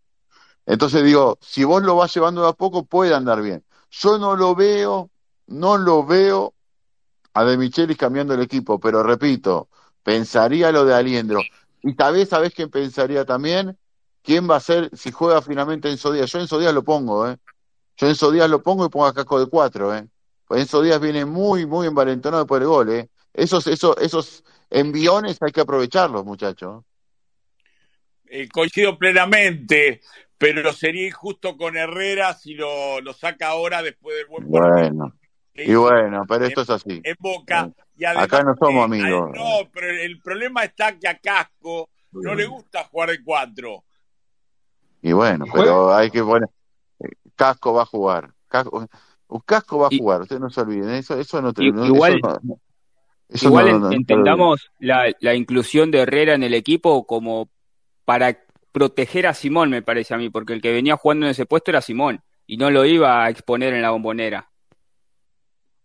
Pero ojo que juega Sosa por ese lado en Talleres, ¿eh? Tenés que tener marca ahí. Germán, Sí, ¿puedo hacerle una pregunta al periodista invitado? claro. Buenas noches, Sebastián. ¿Cómo anda? ¿Todo bien? Bien, bien, te hago una pregunta porque la verdad que quedo descolocado. Lo nombras saliendo como si fuera Edgar Davis. Entonces te pregunto por qué es el jugador que más repulsión le tengo yo, porque lo vi hacer unos chiches contra Platense y los tiktokeros de ahora lo ovacionaron. Después lo vi jugar medianamente bien dos o tres partidos y vos lo estás reclamando como si fuera el Tolo Gallego del 78. Acá contra el Inter de Brasil jugó un, partido mediocre, en Brasil jugó muy mal, el clásico anterior en la cancha de River lo jugó muy mal, el partido por la Copa Argentina lo jugó muy mal. ¿Qué, qué cosas le ves saliendo que yo me estoy perdiendo? Discúlpame. Y aparte lo estás pidiendo para marcar, que lo que menos tiene es personalidad y marca, ¿no? Perdón, eh, no lo digo yo, no fue una figura del campeón, no fueron los dos- tres, cuatro mejores jugadores de River campeón eh, durante toda la- todo, todo el, todo el campeonato, Para, co- para como yo veo el fútbol, no, para nada, es un jugador muy Bueno, mediocre. Perdón, ¿eh? Por, no no, pero en el disenso está bien lo que decís y está bárbaro, pues está bueno el disenso. Yo simplemente digo que para todo el mundo del fútbol, una de las figuras del campeón fue Aliendro por la regularidad. Y cuando perdió con Talleres, todo el mundo dijo, ¿por qué? ¿Por qué perdió? Una vez pues no estaba Aliendro. Y no lo digo yo. Lo dijeron todos y gente que sabe más que yo. Y yo creo que con ese antecedente, Aliendro, estando 5 o 6 puntos, le ayuda a River en el mano a mano con Enzo Pérez con la mitad de la cancha que va a ser el domingo. Yo no digo que sea Edgar Davi, ni el Tolo Gallego, ni los, que, los cinco que ustedes quieran citar, el Negro Estrada. Tampoco dije eso. Me refiero a la estricta actualidad. Para mí, del campeón, del campeón de las 27 fechas, una de las figuras de los tres mejores cuatro fue, y no lo digo yo, lo dice el mundo del fútbol. Pero, Pregúntale al colega de River, fue Aliendro, sin Sebastián, duda. discúlpame, justamente el talón de Aquiles de River es que de los do- del doble cinco no haces uno, Enzo Pérez está para el senior.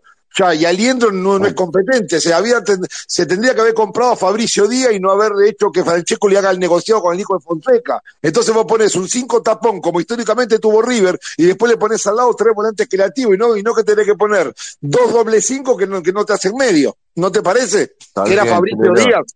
está bien, se le lesionó Suculini a principio de año que iba a jugar, se le se rompió todo y terminó, y terminó poniendo, porque estuvo probando, ustedes no se olviden, que quien jugaba al lado de Enzo Pérez, pues había lesionado a Zuculini. Lo puso a Lindro, lo hizo bien.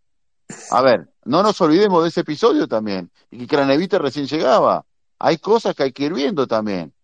Hay cosas que, yo te digo porque hablo con el cuerpo técnico, hay que ir viendo ciertas situaciones. Y lo que le pasó a Micheli, que yo no lo defiendo, se defiende solo, es que se, le, se fracturó su en febrero.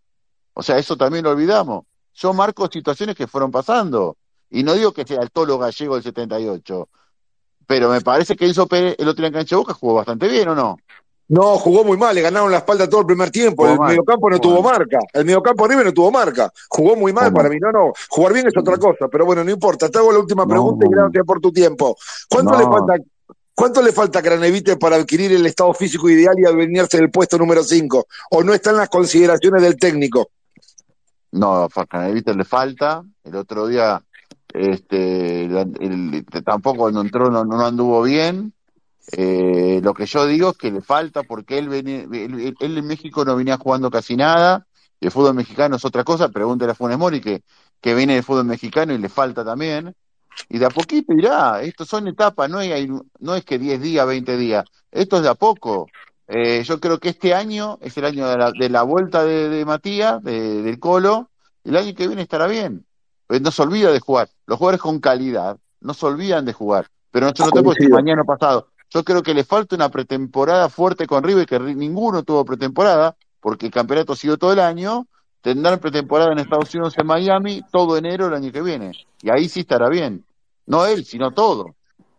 Te agradezco mucho tu tiempo. Te mando un fuerte abrazo. a vos, Carcito, abrazo grande. perdón, Carcito, Sí, sabés que te quiero mucho. es recíproco. Pero ¿cómo que, cómo que Enzo Pérez, dale, sé bueno? Fue uno de los mejores partidos de Enzo Pérez. No Pero coincido para nada. ¿Cuántas pelotas recuperó? El 5 Car- tiene que marcar. Car- La- el axioma Car, número uno del pará, 5 es recuperar. poquito, pará. Vos sabés de fútbol. El primer tiempo se jugó como quiso Enzo Pérez. Vi otro partido entonces, Maxi, perdón. tuvo el, el- el- eh, eh, manejaba el, volante, el- estaba subido al auto, el, el volante lo tenía él del partido. Carl, Vi, te digo una cosa, Sí, perdóname, ¿Y, perdóname, y, pero y Boca dónde yo se creo paró? que si vos, No, no, yo, yo no para entiendo Carl, nada. ¿Boca dónde se paró? Eh, ¿qué, qué, qué esfuerzo tuvo que hacer Enzo Pérez en el primer tiempo? Yo me pregunto, cuando entraron los tres rapiditos en el pero segundo pará, pará, tiempo, pará, ¿cómo esfuerzo? Esfuerzo, eh, Enzo Pérez tocaba y pasaba, y, y sumaba, hasta sumaba en ataque. Pero Maxi, ¿dónde se paró, dónde se paró Boca en el primer tiempo? ¿Pero qué tiene que ver dónde se paró Boca? Tema de Le Boca. favorece al 5 en términos de los ataques, o no fueron posiciones adelantadas de pelotazos cruzados los de bien, pero hubo una virtud de River también en ganar la mitad de la cancha, muchacho. Totalmente, obvio. pero Boca te jugó Pero, con Ramírez pero y el fútbol, el fútbol no es solo, como, está bien, es decir, recuperar, eh, eh, también, digo, es, es ver dónde uno se para, eh, eh, lo posicional, eh, el, el ganar duelos, ¿De el, el- acuerdo? el cómo poner el cuerpo en determinadas situaciones y, ¿De ganar la pelota. Bueno, porque si no De después te acuerdo, dicen, nos damos la no, mano en el primer después, tiempo. mirá, mirá, te digo, te digo, mirá, una, una charla de mm, en la redacción con un editor, con un jefe editor, que dice, no, pero no tuvo tantas situaciones. Bueno, si vamos a analizar el fútbol por las situaciones solamente, bueno, yo no, no, no analizo solamente el fútbol si llegaste tres veces o dos veces, o cuatro veces, o el rival cuánto llegó. Sí, que es una de las aristas por las cuales se analiza fútbol, sí, pero ¿De no es la única, muchacho. ¿De acuerdo? No es la única. El partido Pero, se jugó casi todo el tiempo, salvo eh, pero Maxi, démonos la mano sal- en el primer salvo tiempo para 15 ser minutos del segundo tiempo, se jugó como quiso River todo el tiempo. Maxi, Gran parte démonos del la mano en el primer tiempo, démonos la mano en el primer tiempo y respóndeme lo siguiente, por favor. Eh, no quiero interrumpir el tiempo de Sebastián. Que para, Eh, perdóname, que después, sí. esto es fútbol, que después vos, vos estés dominando y de repente, en un pelotazo, te, sí, te, eh, te agarró mal parado, pero no quiere decir que estabas dejando de dominar. No, no, en, ahí en- en el primer tiempo te doy la mano y si quieres te doy la razón. puede pasar porque es fútbol también, esas situaciones, como la se dio la de Benedetto Armani. Y no es que River estaba Perfecto, jugando mal en ese momento. Bueno, lo agarró mal parado en esa. Perfecto, pero ¿qué hizo Almirón al iniciar el segundo tiempo? ¿A quiénes metió? Metió a tres rapiditos. Sí. Y estuvimos a un centímetro del empate. Y, Sí, porque te y estoy en diciendo, momento, salvo- ¿quién, pa- bueno. quién paró a esos tres rapiditos? ¿Cómo se comportó el medio campo de River? ¿De Michelis no durmió en hacer los cambios más rápido? Boca se Bueno, nos vino encima. Puede ser, otro puede partido. ser, pero después lo acomodó, sí, es verdad. Eso sí, te lo tomo, pero después lo acomodó cuando saca Nacho lo manda de la Cruz, que eso ya lo había dicho en la cancha de River, de cubrir a, eh, a Barco con de la Cruz por ese sector, y después lo, se acomodó en el segundo tiempo. Sí, sí, por eso que te dije, hubo un pasaje del segundo tiempo que River no lo jugó bien, o, o que Boca lo metió con ímpetu, con velocidad, con lo que quieran, lo metió, pero fueron 15 minutos. Partido dura 90. Bueno, perfecto, perfecto. perfecto. Pero una causa. Bueno, no quiero interrumpir más, les agradezco dejarme participar en este segmentito. Gracias, Ricky. Bueno, Seba, nada, no te queremos robar más tiempo. Te, como siempre, te agradecemos por, por ser parte de Space Monumental. Cuando podés, cuando tenés ganas, cuando quieras, ya sabes que, por acá sos bienvenido. ¿eh? No, no. La otra vez, te voy a ser sincero, este, me fui a comer por acá porque somos del barrio con Maxi y se me colgó porque me colgué y se- ya era retarde dije, bueno, ahora y acá estoy, pero siempre ustedes los tengo ahí en la de alta estima y nada, saben que cuando puedo estoy y no tengo problema, sé que lo, lo sigue mucha gente, son populares, así como los Rolling Stones, así muy rockstar, así que este, No, los, los Rolling Stones están descansando. este, no, no, y bien descansando, preparando algunos asaditos, ¿no? Te pido por favor, te pido por favor. Este, pero no, la verdad que es un placer, es un placer y nada, siempre River nos apasiona y está bueno el disenso y está bueno contar cosas y está bueno que haya River ganado y un poco de sonrisa y alegría está buenísimo y ojalá mañana terminemos de festejar, lo voy a decir yo, eh, terminemos de festejar, ojalá Dios quiera y sea una semana gloriosa, eh, pues la verdad estaría bueno que mañana en San Pablo termine esta mentira. Eh, así- ojalá. Así que nada, les agradezco. Y nada, bueno, acá estamos servicio, querido Maxi, como siempre. crack, Evita, mil Y, gracias. y, Después, y sí. nunca, y nunca se olviden eh, que el mejor de todos es, fue y será Marcelo Daniel Gallardo. Escúchame. De- Ni a después te palo, escribo, después te ni a escribo por palo. privado. ¿Cómo? Ni a palo Gallardo fue el mejor. Ni a palo. Yo viví la época del Bambino Veira. se está despidiendo la opinión de él. Cevita, después te escribo por privado que quiero saber si Kay Richards eh, vio el partido y qué opina. Un abrazo grande. Abrazo para todos. Chau, chau. Abrazo. Así pasaba Sebastián Rur. ya nombraron a Gallardo y ya saltó. El, el Rottweiler saltó de los tobillos. Qué Ah, bárbaro, ¿no? ah, No, ah, no, no hace falta decir a quién nos referíamos con los Stones, ¿no? Ya No, quedó no. claro. Quedó muy claro. Bueno, seguimos dando la palabra en esta noche. Eh, le damos la bienvenida a Fabián. Atención, conectando con Fabián. A ver, eh, les pido celeridad, chicos, celeridad en las opiniones. Hola Fabián, ¿cómo estás? ¿Qué tal? Buenas noches, ¿cómo andan todos? Bien, ¿vos? Bien, acá, medio engripado ya hace como dos semanas y media que vengo engripado. Me curo un día, dos días bien y a- después ando tres, cuatro días para la mierda. Pero bueno, acá, tranqui. ¿Ustedes cómo andan? Contento, Bien, contento con, eh, perdón, mis saludos a, a todos ahí eh, en el espacio. Muchas gracias por opinar. El, el- el miércoles pasado me quedé con ganas de hablar, pero bueno, tiempo pasado. Este, eh, del partido del domingo, la verdad, River jugó un muy buen partido, no excelente ni nada, no- pero fue mucho más, porque en sí es, eh, esos son muy, muy poco y muy menos que River. River jugando mal es mucho más que, que, que las bostas.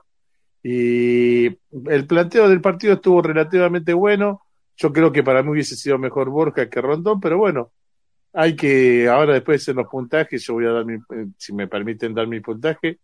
Claro. Y como este, y ahí, eh, como este diré, por cada jugador cada cosa. Pero sí, River jugó muy, muy bien, en, en- muy buenos y mereció mucho más, eh, principalmente el primer tiempo, porque River el primer tiempo lo, lo pasó por arriba, no le dio, no le dejó pas- eh, pasar la mitad de la cancha, creo que hasta los 20 minutos, 19, 20 minutos del primer tiempo ellos eh, pa- patearon al arco.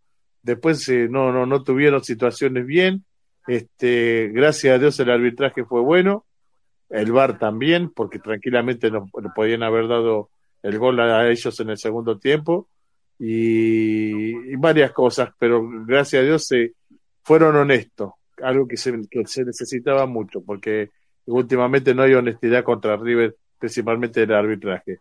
Eh, después eh, de lo que decía de los comentarios y eso de algunas cosas, lo que escribí ahí es lo que pienso. Gracias. Perfecto. Perfecto, Fabián, dale, quédate por ahí. Seguimos dando la palabra. Ya se viene la ronda de puntajes, ¿eh? así que quédate, Fabián, para la ronda de puntajes. Se quedan todos los que están en condición hablante, que ya nos metemos con eso. Andrés, te envié la solicitud para que subas como hablante, ¿eh? así eh, te incorporás aquí a la charla. Em, mientras vos la aceptás, vamos con Guillermo, ¿sí? Vamos con Guillermo. Ya viene Frankie. Aguante, Frankie, querido. Hola, Guillermo, ¿cómo estás? Guillermo. Hola, hola gente, justo los, los estaba escuchando y la verdad que está muy buena, muy bueno el espacio. No tengo muy mucho Muy bueno el Space hoy, ¿no? Carl, no dijiste ni una vez, ¿eh?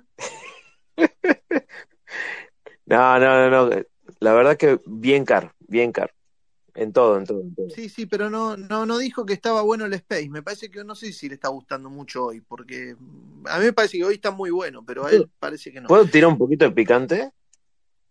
A ver, Eh, todo fue culpa de Julio. Eso es todo lo que tengo que decir. Ah. Todo fue culpa de Julio. lo que sucedió. que pará, pará porque Maxi hace un rato tiró eh, la, la info de la noche, no quiero que pase desapercibida. Eh, voy, voy a ir haciendo una ronda, sí, para, lo voy a incorporar a Frankie antes para esto. Y voy a ir haciendo una ronda preguntando lo siguiente. ¿Están de acuerdo? Arranco con vos, Guillermo, que estás hablando. ¿Estás de acuerdo que, que continúe de Michelis en 2024? 100%, 100%. 100%. Bien, 100%. Cristian Banet. En este momento sí, pero es una respuesta para dar en diciembre. Bien, Julio. Julio. Bueno, no te tengo, Julio, no sé. No, estaba muteado. Yo este, me anticipo a lo que va a pasar en diciembre. Para mí, el ciclo de Martín de Michelis, después del Off the Record Gate, está finiquitado. Ok, entonces es un no. Carl. Carl. Bueno, no sé qué está haciendo Carl. Eh, Cristian, Perdón, perdón, perdón, Germán, perdón. Eh, ¿Cómo? ¿Qué me preguntaste? si estás de acuerdo que continúe el año que viene, Cristian, eh, Cristian Almada iba a decir, que continúe Martín de Michelis. Por supuesto, los tres años de contrato se los tiene que respetar. Bien, perfecto, que esa fue la info que tiró Maxi hace un ratito, para los que se incorporaron tarde, lo digo. Cristian Almada. Coincido con Carl, se le tienen que respetar los tres años de contrato y darle la oportunidad de que pueda armar su equipo. Ok, eh, veo que, que hay amplia acep- aceptación hacia esto. ¿eh? Em, Frankie, buenas noches también, de paso. Buenas noches, Ger. Sí, yo estoy de acuerdo, también tiene que seguir. De hecho, yo lo pedí como, como reemplazante de Gallardo. Tiene que tener la posibilidad, como dije, de armar su plantel. Así que, aparte, recordemos que lo sacó campeón en, la prim- en el primer año. En el primer semestre nos sacó campeón. O sea, ¿qué estamos diciendo? Claro que tiene que seguir. Perfecto. Eh, Fabián, ¿Quién- ¿Quién tiene que ser el técnico si queremos tener aspiraciones de ser campeones de América el año Pará, que Julio, pará, Pará. pará, que está terminando con la ronda preguntando. Después Bueno. vamos con eso. Fabián, Dudo, dudo mucho. No, no, hay cosas que no me han gustado de él, principalmente en, en partidos de Copa Libertadores. Pero bueno, eh, es, es algo difícil, este, porque por ahí si pedís que se vaya terminás siendo un desagradecido y si pedís que se quede no sabés cómo le va a ir el año que viene a nivel futbolístico. No creo que, que tenga mucho más para renovar. ok, Ricky, A ver, Germán, eh, yo lo pedí, yo lo creo capaz, va en contra de las formas en las cuales yo procedo y no puedo aceptar, pero toda persona tiene derecho a una segunda oportunidad. Si lo logra solucionar y los resultados lo acompañan, que decidan los que saben, porque lo importante es lo mejor para River. ok.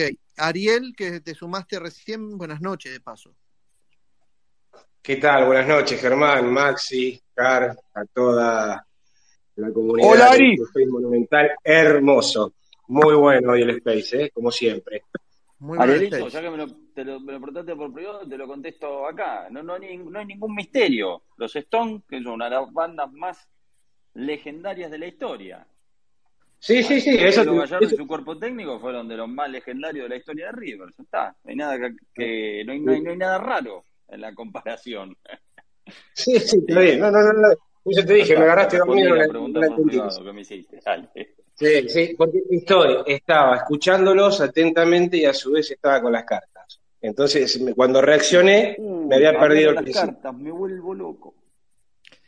Bueno, espera, Ariel, dale, eh, ¿sí o no Michelis Sí, la, 2024? la- la consigna. En principio, en principio sí, pero no puedo ser totalitario. Yo quiero ver cómo se desanda de acá a fin de año eh, todo el, el día a día de River, más allá de los resultados. Perfecto. Andresito, buenas noches y de paso, eh, respondiendo a la, a la consigna en base a la info que tiró Maxi. Andrés, ¿Cómo les va, muchachos? ¿Me escuchan? sí, querido. Perfecto. Bueno, buenas noches, buenas noches.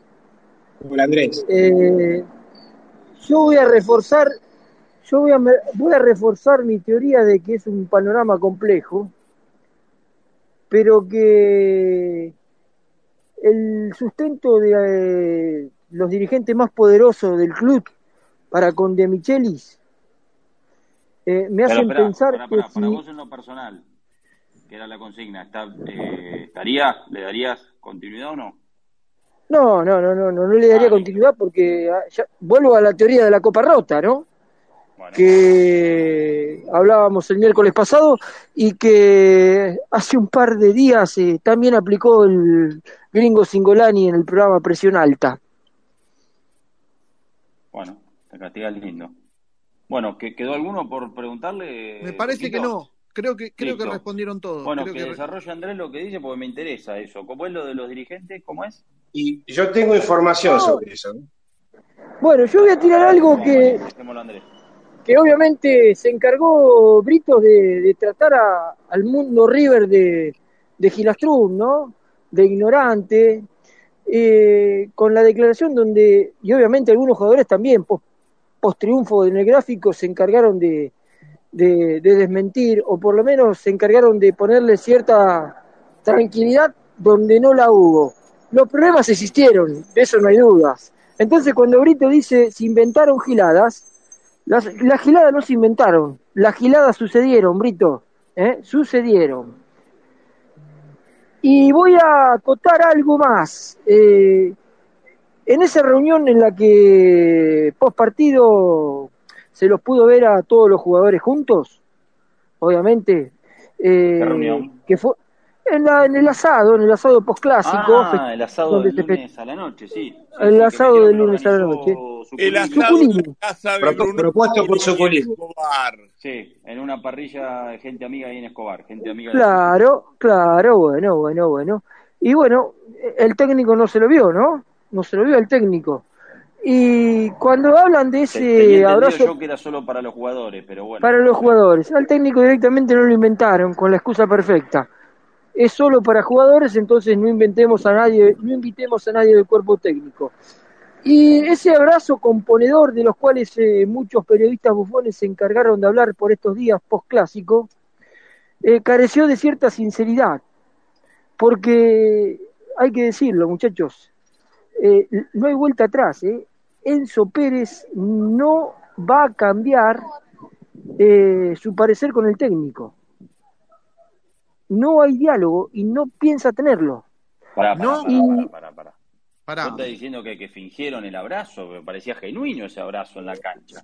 Claro, claro, claro, claro, no, fue una, una, fue dentro del pacto de vamos a componer, a barajar de dar de nuevo y vemos cómo llegamos o tratamos de sobrevivir hasta fin de año.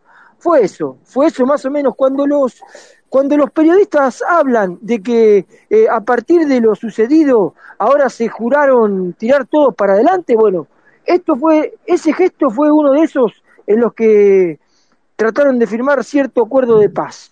Pero eh, está todo roto. Y está todo roto al tal punto que Enzo Pérez tiene decidido irse de River porque, y acá viene la... eh, prepara el chasquibún, prepara el chasquibún. Ya, pará, pará, pará, pará, pará. Prepara el chasquibún, preparalo, preparalo porque lo voy a decir acá. Tiene decidido irse de River porque eh, entiende de que si de Michele sigue, después de lo que pasó, del off the record gay, sigue porque lo respalda Britos. Y Britos, y Britos, y Britos está enemistado, y hay que decirlo, tuvo una fuerte discusión, y acá viene la novedad, con Enzo Pérez, señores. Ah, fuerte. ¿Cómo está? Hermoso, ¿no? ¿Y saben cuál es el problema? El, el kit de la cuestión, ¿de dónde vienen las diferencias y el enojo con Enzo Pérez o de Enzo Pérez con Britos? Pará, pará, ¿Brito se peleó con Enzo Pérez? Tuvieron una fuerte ¿no? discusión, Terrible. una fuerte discusión, unos fuertes enojos, un fuerte contrapunto, un fuerte contrapunto. Así que venga Brito y me diga que no, que es mentira lo que digo. No, no, que venga, que venga, que me lo demienta. Eh, ¿Saben Qué por qué? hermosura, qué hermosura, ¿Saben por por qué, muchachos? ¿Saben por qué? Qué segmento hermoso, por Dios. Te quiero, Andrés. Gracias, Carl, gracias. Ahora veo por qué vos no estás cubriendo a River y hay periodistas que te quieren hacer creer que Aliendro es Edgar Davis que cubren a River. Vos tendrías que cubrir a River. Te celebro, Andrés. Pará, Te celebro y te quiero. No seas exagerado, tampoco es verdad. No, pero hace falta periodista como Andrés que ponga la carne al asador, no los obsecuentes. Sin duda, Aguante, Andrés es los mejores periodistas que tiene la Argentina, sin duda. ¿Quién? Pero yo, yo estoy fuera del sistema, yo estoy fuera del sistema, no soy corporativo, no, no, no, no, no, no, no, no figuro en la cofradía de los de los periodistas que le hacen el caldo gordo a los dirigentes. Yo quedé. Andrés, con vos me dan un descarbadiente mojado y conquistamos Vietnam pa- para, el, para el mundo occidental. Aguante, Andrés. tenemos, tenemos que ir a la guerra. Bueno, eh, a ver, eh, lo que decía, la discusión o el contrapunto, las rispideces surgieron después que River salió campeón y cuando el capitán del equipo, el referente, fue a negociar los premios. Los premios que esta dirigencia no le quiere pagar al plantel, o por lo menos no está en condiciones de pagarle o de darle lo que los jugadores eh, pretenden. Andrés, pará. Sí, sí, o sí, sea sí, que, sí, sí. O sea que la discusión no es de ahora, no, no es de la semana No, pasada. no, la discusión arrancó después de haber salido campeones. No Oh. había dudas, no había dudas que hasta después de los festejos eh, del último campeonato, eh, todo, todo estaba en una convivencia sana. eh, This space was downloaded via spacesdown.com. Visit to download your spaces today. eh, rodeado de amistades, eh, de, de ilusiones, eh, de, de poder tirar para adelante y, y enfocarse en la Libertadores, en fin. Pero, evidentemente, antes de arrancar este torneo, había que negociar cosas. Pará, Y Vázquez, no pará, pará. Entonces puede ser, pregunto, ¿eh? Considerando, considerando, voy, voy a atar informaciones, ¿no? Considerando lo que decía Maxi que de Michelis 2024 continúa y que tiene amplísimo respaldo de parte de la dirigencia. Lo ato eso a lo que decís vos. Se peleó Brito con Enzo Pérez cuando River salió campeón por los premios. No puede Post, venir post, esa. post, post consagración, ¿eh? Post, consagración. no. Digo, la pregunta es la siguiente: ¿no puede venir la pelea entre De Michelis y Enzo Pérez porque De Michelis tiene la banca de, de la dirigencia? O sea, ¿no puede estar siendo un soldado de la dirigencia en este caso? Ahí está, señor. Tiene la banca de los hombres más fuertes de la dirigencia. Tiene la banca de los hombres más fuertes de la dirigencia. Y obviamente se metió con los referentes, se metió con el manager y generó todo este terremoto. Quedó en evidencia este cabaret, que no es el de Cleriche con, con Izarralde, pero bueno, es parecido. A vos te veo un yatecito de esos, ¿eh? Sí. El día que el día que sea político, el día que sea político lo voy a hacer, olvidate. Sí, olvidate. Sí, sí, sí, sí, lo voy a hacer. Me vas a invitar, ¿no? Con dos señoritas, Eh, tres. Car, Car, estás invitado, hermano. Sí, sí, sí. Al primero, al primero, al primero que llamo es a vos, Car. Qué grande, loco. Bueno, Andrés, eh, vi- vin- viniste tranquilo hoy, eh, por lo que veo. Ah, viene tranquilo, después de, de- de- de no haber tenido la posibilidad de, de expresar mi alegría el domingo. eh, el Le tiró el palo, hoy- ¿no? Patético, Andrés. Patético lo que hiciste el domingo. Patético. Pero lo, si querés lo, lo, lo hablamos Hagan con otro. cantarse acá, dale, reconcíliense acá, viejo. No, no, no. Acá No, eh, yo no, yo no me enojo, ni mucho menos. Si- Simplemente, eh, ante la imposibilidad de hablar, eh, elegantemente, eh, dejé abierta la posibilidad sos, de que, dejé abierta la, dejé abierta la posibilidad de que me convoquen cuando necesiten este tipo de cosas. Entró Andrés, primer hablante del post partido. Teníamos, que- teníamos que, lógicamente, había otro espacio también con mucha gente, todo. Entonces teníamos, nada, opiniones calientes. Nosotros no acostumbramos a abrir post partido. Nuestro encuentro es más, más eh, light, más, más tranquilo los miércoles. Y entró Andrés en modo editorial Mariano Grondonesco, ¿sí? 10, 15 minutos a lo Carlos Pagni, quería hacer un análisis de 10, 15 minutos, tenía 10, 15 solicitudes yo de gente desesperada por emitir sonido y Andrés pretendía una cosa. Faltó Es que timing ahí, Andrés, querido. No, no, pero estaba esperando de que se, se fuera acoplando la gente al Space. Yo Qué pensé, va. yo pensé que mi política eh, de, de producción va, evidentemente, difiere de la suya. Yo pensé que era un buen momento para entretener a los pocos que estaban conectándose, eh, amainar un poco la, la situación, eh, hablar un poquito de- del triunfo, obviamente, eh, en estado de Y, en el estado sentí- exultante en el que estaba, pero bueno, está bien, está bien, usted es el que manda. Me hizo sentir el rigor del jefe. Ante su retirada sentí que como que se me había ido un invitado, ¿viste lo que pasa en la televisión? Que se levanta, pero dije, ¿cómo? Alguien que forma parte del espacio se retiró enojado, una cosa de loco. Bueno. Germancito, Germancito. Germán, Sí, sí, pará, pará que los dos me están llamando. A ver, eh, Carl primero, después Ariel. Esto sería así. Vos sos Elvis Presley en el Space. Maxi Venotti es Paul McCartney. ¿No? Julito es Frank Sinatra. Julito es Frank Sinatra. Y Andresito es Andresito es Silvicius. Andresito viene con la tacha, el bajo, la ginebra londinense y los borcegos y la cadena. Andrés es el alma mater del Space, loco. Aguanta Andresito, Silvicius. loco. Claro, un aplauso para Andresito. Oh. Bueno, acabo, a- eh, voy subiendo, muchachos, les cuento algo. Mientras lo escuchaba ahora muy atentamente, acabo, acabo, acabo de, sin darme cuenta, de zafar de unos muchachos que me venían a, a llevar lo poco que tengo que es la bicicleta. Pero bueno, bueno. Ah, casi te. Sí, sí, acá, en la, en la subidita de piedra, acá en la puerta de Clarines. De no creer, de no creer, de no creer. Mira vos. Bueno, ya estamos a salvo, no, no hay problema. Estás a salvo, nos quedamos tranquilos. Ariel, dale, Sí. metele Guillermo y nos metemos puntajes, ¿eh? Me quedan las perlas de Julio, atención. Eh, Guarda en esa cuadra que está lleno de chorros, a- este, Andresito. Ariel. Ariel. Bueno, eh, a ver, antes de brindar eh, la información que tengo, que es la que me, cuando finalizamos el space anterior, vos me pediste, Germán, si podíamos ver si había cambiado en algo este triunfo rutilante. Eh, quiero agradecerle a Andrés las palabras y el reconocimiento que tuvo para conmigo cuando inició el, el space. No quiero dejar de decir. Gracias, Andrés. Eh, y yendo a si cambió algo o no, ¿querés que lo diga ahora o lo dejamos para más tarde? No, decilo ya.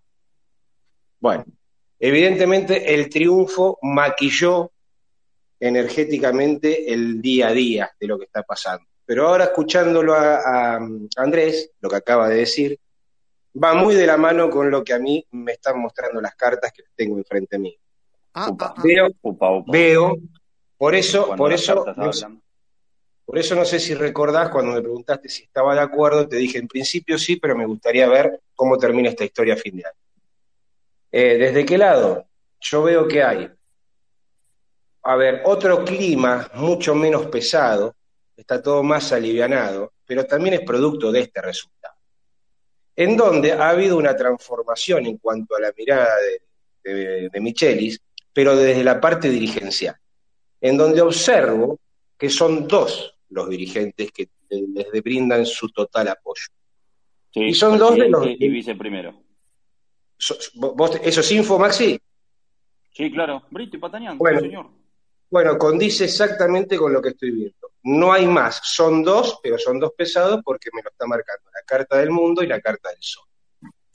Ahora bien, de ahí para abajo y puntualmente con el plantel, yo lo que veo es que eh, a día, porque ya estamos en 5, ¿no?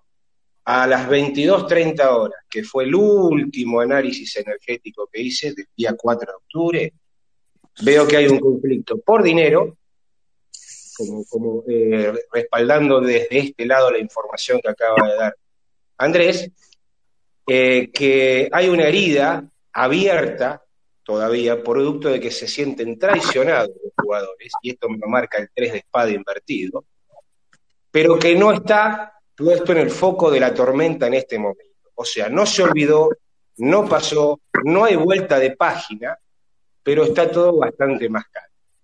Y ya trasladándome a un futuro cercano, la carta del juicio invertido es la que a mí me genera muchas dudas con respecto a su futuro. Porque también sale el colgado, el colgado por esencia es una carta de quietud, de falta de cambios, de estar atado de pie y de manos. Y la carta del arcano mayor de la templanza, invertida, es como que hay una cierta desprotección sobre esto. Los cambios eh, de manejo de energía no están fluctuando como deberían ser. Y por último, el carro de guerra, o el carro de la victoria, que es el arcano 7, al estar invertido es carro de guerra, no es de victoria. Mm. Acá no Uy. estamos hablando de resultados deportivos, ¿eh? Acá Carro estamos de hablando... guerra, la concha de la En lora. síntesis, este, Sí. Arielito querido, a ver. En síntesis, yo me permito, yo, Sí. yo me permito dudar que este respaldo total y absoluto Sí. que a día de hoy, y que coincido desde mi análisis, hoy tiene Martín, vaya a terminar siendo así a fin de año. Ah, bueno. No estoy diciendo, iba. no estoy diciendo que no, pero me, Bueno, me permito a dudar eso iba. que no cambie. Sí. Las cartas, las cartas, digo, coinciden con la información que digo que, que, que traje y la, y la información que hay, que es que por un lado, digo, de Michelis no piensan irse y que los dirigentes, principalmente no los dirigentes más importantes, lo respaldan. Al día de hoy estamos hablando. Ahora, vos no descartás que a fin de año pase lo que para Julio decía que va a pasar, que para él es que el ciclo de Michelis se termina a fin de año. Absolutamente, porque, eh, mirá, representé a nuestro capitán Enzo Nicolás Pérez con una carta, representé al técnico con otra y representé a la directiva con otra. Y el cambio, entre comillas, energético que se dio desde el domingo al día de hoy, principalmente lo veo desde la dirigencia hacia el técnico y puntualmente en dos personas de la dirigencia, que vos me acabas de ratificar que es el presidente y el vicepresidente primero. Arielito, Espera. Ay. Sí, Perdón. espera, espera, espera, espera, Car. Eh, bueno, Ariel, eh, creo No que, así que- quedó claro, ¿no, Maxi? No así, de- decía para completar, no así desde el lado de los jugadores, que si bien se nota, se nota que se han calmado las aguas, también está muy visto y muy latente que esto no fue damos vuelta a la hoja y arrancamos de cero. No, está, está latente, está ahí. Lo que no se genera es un conflicto hora a hora, día a día, entrenamiento a entrenamiento, como si se estuvo generando tiempo atrás. ¿Me Bien, explico? ahora, Perfecto. ahora, Carl, ahora, de, ahora seguimos con Ariel, ahora le preguntás todo. Eh, me quiero meter en la ronda de puntaje, así lo liberamos a Maxi, que se tiene que ir a descansar. Em, Che, se conectó, me estoy que ah, me estoy con estas cosas, se moja, ¿eh? sí, Con ah, le gustan. cartas, astrología, sí. Mira, no lo tenía, me estoy sí, astrólogo. excitado con, con todo Me quedé con el tema del carro de guerra, me mató. Che, Sí, acá Pepe Argento, sí. Pepe Argento dice, todos se pelearon. Fuente, el culo de mi viejo vendiendo ese humo. Andrés, mirá, te falta el respeto con la información que tirás. Che. Martincito, mirá que esté bueno eh, con las cartas, eh, este, con el tarot, eh, Arielito, eh, así que tenerlo en cuenta, eh, para Fútbol Sin Mancha, para Turco. el stream, para lo que quiera. Pepe Argento. Sí. Ah, debe ser un, un troll, qué sé yo, un tipo inexistente. Lo- Silvicius, cada vez más Silvicius. Aguanta, Andrés. Eh, claro, claro. Decirle a Pepe Argento que cuando todos hablaban de la continuidad de Gallardo en este país, acá, se puso en duda, ¿eh? Y, el- y los hechos le dieron la razón. ¿Qué sé yo? Explicáselo a Pepe Argento. El, el mozo 100% viene, ¿no? El mozo no falla, olvidate. Y eso, que me- y eso que no fui el fin de semana, pero voy a ir entre semana. El jueves tengo, tengo planificado una visita. Entendelo, Pepe Argento. Bueno, a ver, antes de meternos en la ronda de puntaje, les recuerdo que Space Monumental está regalando una camiseta de River. Acá tienen arriba de todo el tweet con todos los pasos para poder participar. ¿eh? Está fijadito ahí arriba. Eh, así que nada, les recuerdo eso. Y les recuerdo también que esta semana aparece el primer especial mío en el canal de YouTube. Así que métanse, pues les va a gustar. Estimo que les va a gustar. Bueno, Era ahora que labure. Qué hijo de puta. Bueno, a ver, eh, empezamos con la ronda de puntaje, ¿les parece? Del superclásico. Vamos. Vamos a la ronda de puntaje, después quedan las perlas de Julio. ¿eh? Bueno, Maxi, ¿Después vamos, qué? dale. Bueno, Armani. Armani, empieza la ronda, voy con el señor Cristian Banet. Eh, siete para Armani. Julio Chiapeta. Mirá, yo estaba tentado de ponerle un 5 por esa mala salida que Ah, tuvo bueno. eh, en el gol anulado a Cavani. Pero le voy a poner un 6 porque fue quirúrgico la primera acción de peligro eh, sacándole la pelota a Benedetto y no cometiéndole penal como habitualmente hace. 6. Carl. Eh, me acoplo con Julito. Si no hubiera tenido esa mala salida y le hubieran convalidado el gol al uruguayo de Sunecatombe. Era para un 8, le queda un 6. Frankie. 6. Andrés Vázquez. 6, 6. Ricky. 6. Fabián. 8. 8. Ariel. Eh, en parte que eh, estoy totalmente de acuerdo con lo que dice Julio en- y en parte no. Creo que no sale con la decisión a despejar con los puños que debe salir, pero sí era para despejar con los puños y no embolsar la pelota porque es muy rápida y Cavani viene como una trompa. Eh, eh, le extirpó la pelota de manera quirúrgica, como bien dijo Julio, a, a- Benedetto, y por eso para mí es un 7, porque transmitió Siete. también seguridad. 7. Guillermo. Guillermo, ¿está por ahí? Eh, sí, sí, sí. Eh, yo le voy a poner 8. 8 Ocho, le voy a bien. poner al Armani. Me gustó señor- mucho y fue muy preciso siempre en todo el partido. Ok, el señor Maxi Venosi, ¿qué le puso? 7. 7. Siguiente. Herrera. Herrera, vamos, Manet. Herrera, me deprime que no pueda tirar un centro bien a la carrera, pero bueno, tuvo dos quites, uno impresionante con Cavani y uno de cabeza, así que le voy a poner un 7 porque fue en la bombonera el partido.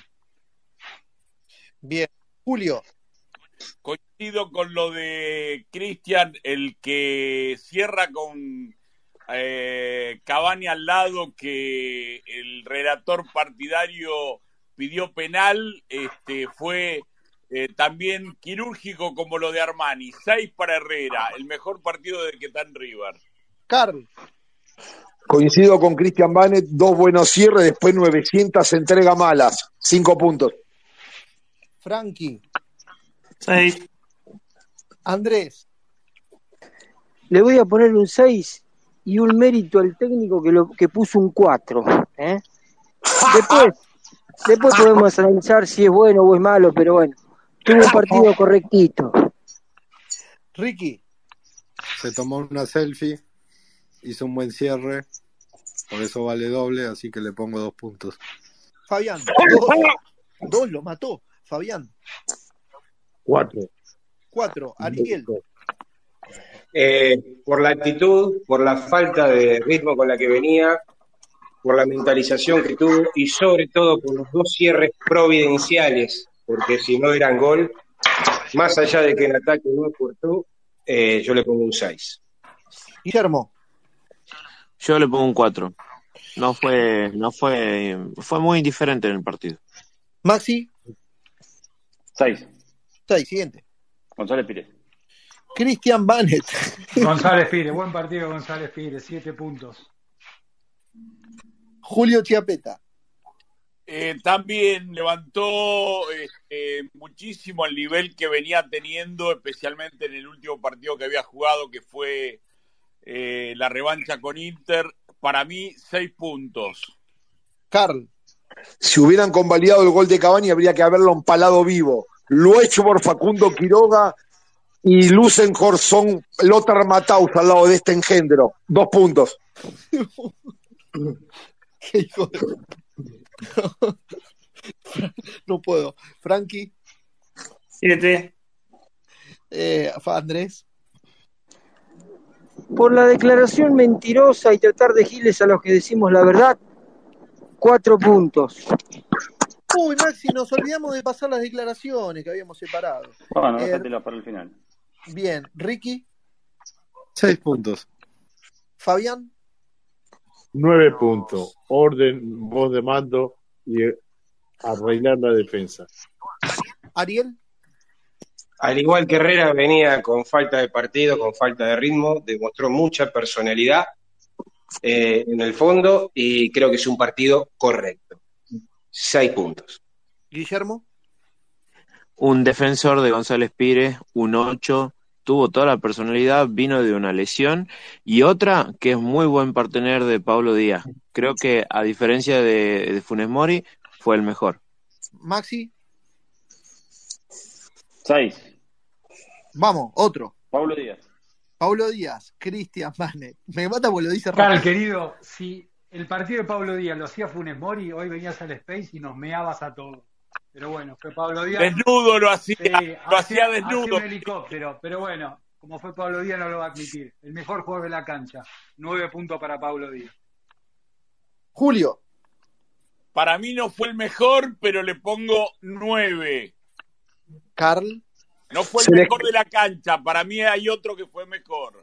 Se le escapó dos o tres veces a Benedetto, palomita de Benedetto, atajado, atajadón de Armani, fue espectador de lujo en la jugada que le anularon el gol a Edinson Cavani. Igualmente jugó uno de los mejores partidos de lo que está en River. Cuatro puntos.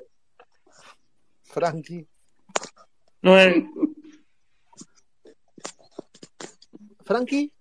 Nueve. Ah, perdón, no escuché. Andrés, Ah, hay que admitirlo. Eh, le vamos a poner siete puntos. No fue la figura, pero hubo- tuvo un partido correcto. Le duele a muchos eso, pero bueno. Hizo las cosas bien el chileno. Ricky, Si este partido se jugaba 20 años atrás, era gol de Cavani, River explotaba, salía de Michelis, nos incendiaban la casa. ¿Por culpa de quién? De Pablo Díaz. Tres puntos. Te quiero, hermano. Bien, tres puntos. Eh, Fabián, Siete Tres puntos. puntos suspensivos. Porque fue uno de los mejores partidos que ha jugado. Eh, él venía jugando. bien. Eh, Ariel, Nos tiene acostumbrado el chileno a ciertas desatenciones que terminan mayormente sacando de- de- del medio. En este partido yo lo vi totalmente compenetrado, con mucha personalidad, con mucha convicción. Eh, de él arranca el primer gol de River. Para mí en el podio junto a Enzo y a Nico, ocho puntos. Guillermo, Hola. Este, yo le voy a poner a Pablo Díaz un 9. bien. Me gustó. Maxi, Anótenlo, ¿eh? Ocho. ocho. Sí, claro. Ok, Milton Casco. lo, anot- lo anotamos. Eh, Cristian Manet, Seis puntos para Milton, correcto. Julio, Sí, y voy a hacer una aclaración con esto que no la no es mía. Eh, se le escuché a alguien, eh, no sé si era periodista o panelista o, o era exfutbolista. Este, es muy peligroso cuando te hacen una jugada como la que le hicieron a Milton Casco, de que se llama el caballito, que se agachan y eh, lo hacen volar por el aire. Podía haber quedado desnucado o podía haber tenido un, eh, eh, una fractura en la cadera o en las costillas. Eh, re- acuérdense que le- lo mismo le pasó a Enzo Pérez en un partido y estuvo tres sin jugar. Es muy Bien. desleal. Ahora, Casco anduvo bien, seis puntos, pero tendría que castigarse la jugada esa, que no sé quién fue el jugador de Boca, que se agacha y Casco vuela por el aire este, totalmente desprotegido. Eh, tendría que haberse castigado con tarjeta, Bueno. mínimamente con tarjeta amarilla. Andrés. Andrés. Partido correcto de Casco lo, lo- lo- que, lo que estuvo en cancha. eh, claramente se lo aprovecha más y mejor por el lateral izquierdo que por el derecho. Él se siente más cómodo. Pero bueno, evidentemente eh, un 5 tirando a 6. Me voy a quedar con el 6 por ser Casco, nada más. Ok. Eh, seguimos, seguimos, seguimos. ¿Quién, quién me falta? Carl. Un relojito, jugó bien, marcó, criterioso con la pelota, seis puntos. El mejor de la defensa, lejos. Frankie. Siete. Ricky. Me parece que Milton cumplió. Seis puntos. Fabián. Fabián. Vamos, chicos, denle velocidad. Si no dormimos. Bueno, no está, Fabián. Ariel. Lejos de la mejor versión de Milton, creo que se lo vio con otra energía eh, y hizo un partido correcto y criterioso. Seis puntos. Guillermo.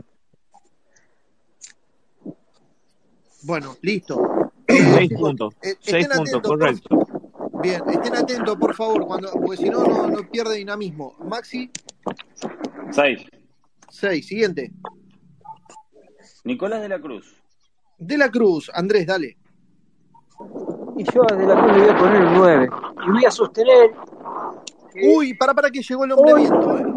No, claro, bueno, embajadista, vengo promedio de velocidad. Eh, hay que agradecer que todavía De la Cruz sigue jugando en River, ¿eh? Hay que agradecer eso. La verdad, el mejorcito. Para mí la figura de River, ¿eh? 9 o 10. 9, 9. 9. Cristian Manes. Nueve puntos para la Cruz. Muy buen partido. Julio. Coincido plenamente, yo le puse nueve a Pablo Díaz porque también eh, es la misma calificación que le voy a poner al mejor jugador que hoy tiene el fútbol argentino y está en River. Eh, siempre encuentra un pase entre líneas, eh, siempre sabe cambiar el ritmo para atacar y sorprender, este, tiene personalidad, eh, se le plantó a varios jugadores de Boca, especialmente algunos que quisieron este, hacerse los guapos con, con aquellos y eh, hace la pausa cuando pide la jugada. Nicolás de la Cruz para mí fue la figura del superclásico y tiene nueve puntos. Carl. Hace cinco años que está, el primer partido importante que, que está a la altura. Jugó muy bien, siete puntos. Frankie. Siete. Qué poquito. Ricky. A mí me preocupa que el despliegue y la guerra charrúa generen tanta admiración y la verdad que es un partido correctísimo, pero yo no veo talento, una gambeta fina, simplemente desequilibrio y, y ocupación de espacios más remate. Ojalá que volvamos a admirar a los Aymar y no a los voluntariosos del físico. Disculpa la extensión. Che, muchachos, podemos Eh, decir puntaje. 10 10 puntos, la verdad que un partidazo, un jugador completo en, todo, en toda la cancha. Eh, no opiné en el anterior porque No, no se me colgó, una, no el- un, se, eh, se me colgó como este un papiro. ¿Y Fabián? ¿No me escuchan? Bueno, Sí. Perfecto. Ariel. Para no hacerlo extenso, eh, uno de los tres de mi podio, ocho puntos.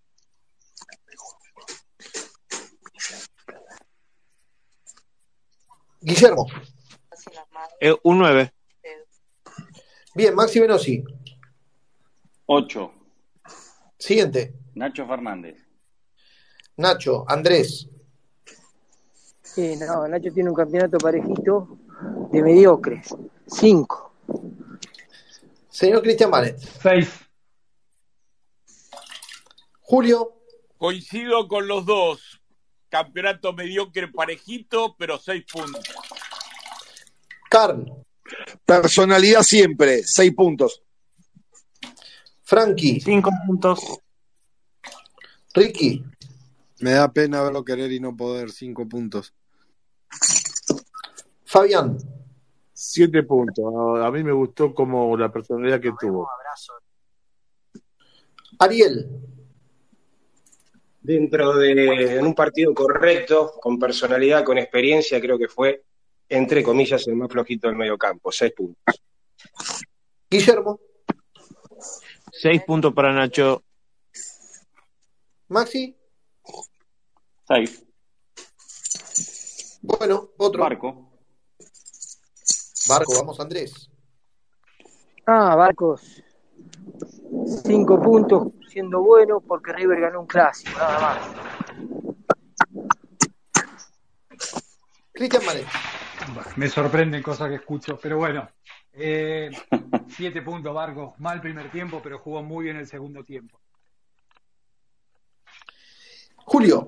Coincido plenamente con mi amigo Cristian Manet. De menor a mayor, fue picante en el segundo tiempo, desequilibró y metió dos pases gol. Este, en uno a Colidio que erró un gol de esos que no puede Basta. errar y menos en un partido tan importante. Listo. Siete para Barco. Carl. Es un jugador muy sobrevalorado. Dos buenas jugadas en el segundo tiempo, cuatro puntos. Frankie. Siete puntos. Ricky. Desde la actitud en el segundo tiempo empujó al equipo hacia adelante y es meritorio. Seis puntos.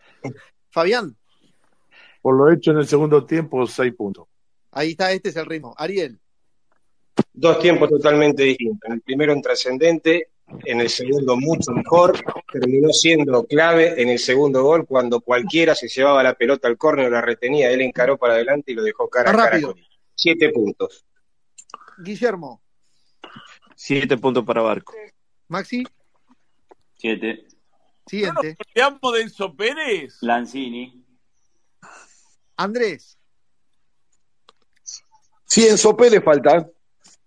Sí, a propósito. Tranquilo, muchachos, tranquilo, tranquilo. Vamos con Lanzini. Bueno, vamos con Lanzini. Partido de seis puntos para Lanzini. Cristian Manet. Siete puntos para Lanzini. Mejoró mucho el segundo tiempo. Julio.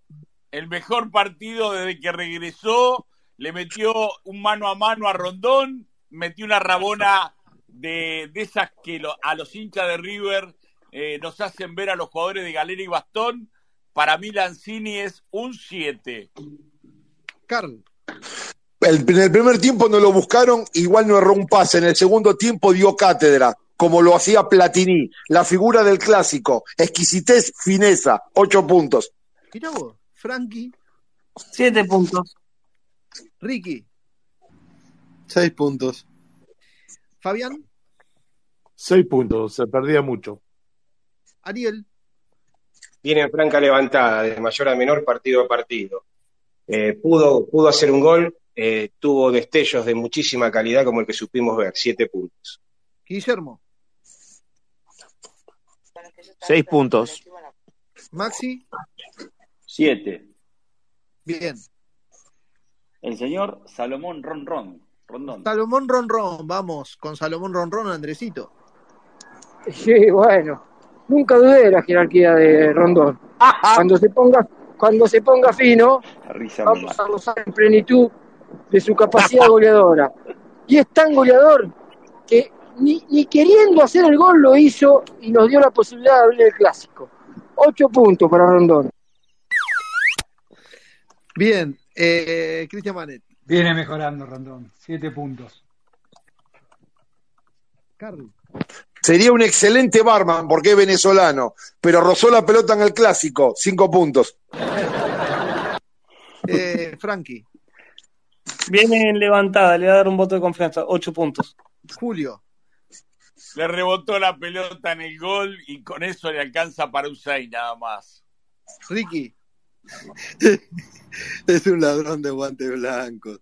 Mete el gol y no va a abrazar a Enzo Pérez. Es un sinvergüenza. Eh, sí, Diez puntos por el gol a boca, pero bueno. Bien. Fabián. Cuatro puntos. Si hubiese estado realmente bien como tiene que ser, hubiese metido un par de goles más. Pero bueno, es ronda. Ariel. Otro que veo en franca levantada, lo veo más liviano, más dúctil. Eh, la energía para él está cambiando, tiene el viento a favor. Seis puntos. Guillermo. Porque viene bien, ocho puntos. Maxi. Seis. Bien, ¿qué más? Colidio. Vamos con los suplentes. A ver, Colidio, Andrés. ¿De eso Pérez no dijimos nada? Colidio. Colidio, vamos con Colidio. Colidio. Yo- Colidio tiene crédito. increíbles que nos podían haber Para Julio, muy dije. Pará, Julio, dije Ah, Andrés. bueno, pensé que me decías a mí. Ah, bueno, estoy, estoy en consonancia un poquito con lo que estaba por decir Julio. O sea, tiene crédito, tiene crédito, pero falló tres, ¿eh? Un cabezazo y dos mano a mano. Así que Uno con arco cinco puntos, cinco puntos, cinco puntos. Cristian Manes. Colidio es rápido y tiene técnica. Eso en el fútbol argentino ya es una gloria. Le falta vincularse con el gol. Le tengo mucha fe. Siete puntos. Entró bien. Julio. Se perdió dos goles eh, sacando el cabezazo, uno con el arco vacío y el otro mano a mano, que menos mal que le empuja Enzo Díaz. Cuatro puntos para Colidio. Bien. Eh, Ricky. Personalidad, pero estuvo errático, cinco puntos. Carl. Lo vengo pidiendo del 2022, es mi debilidad. Carjay Rumenigue, potencia, habilidad. Eh, falló en el gol, mucha personalidad en el superclásico y no es nueve, es un volante re- ofensivo. Siete puntos porque falló en el gol. Pará, Extraordinario. ¿Podés, podés nuevamente repetir ese nombre? Carjay Rumenigue. Qué bien te sale. Frankie. Se comió mucho, se comió los goles. Después, la voluntad de siempre. Seis puntos. Fabián. No quiso hacerle goles a Boca, para mí tiene un 2. Uh, Ariel. Un jugador muy técnico, muy rápido y con personalidad. Creo que eh, tantas ganas que tenía de hacerle un gol a, a Boca, porque es muy hincha de River y toda la familia, hizo que entrara eh, tres revoluciones arriba. Si no hubiese convertido, seis puntos.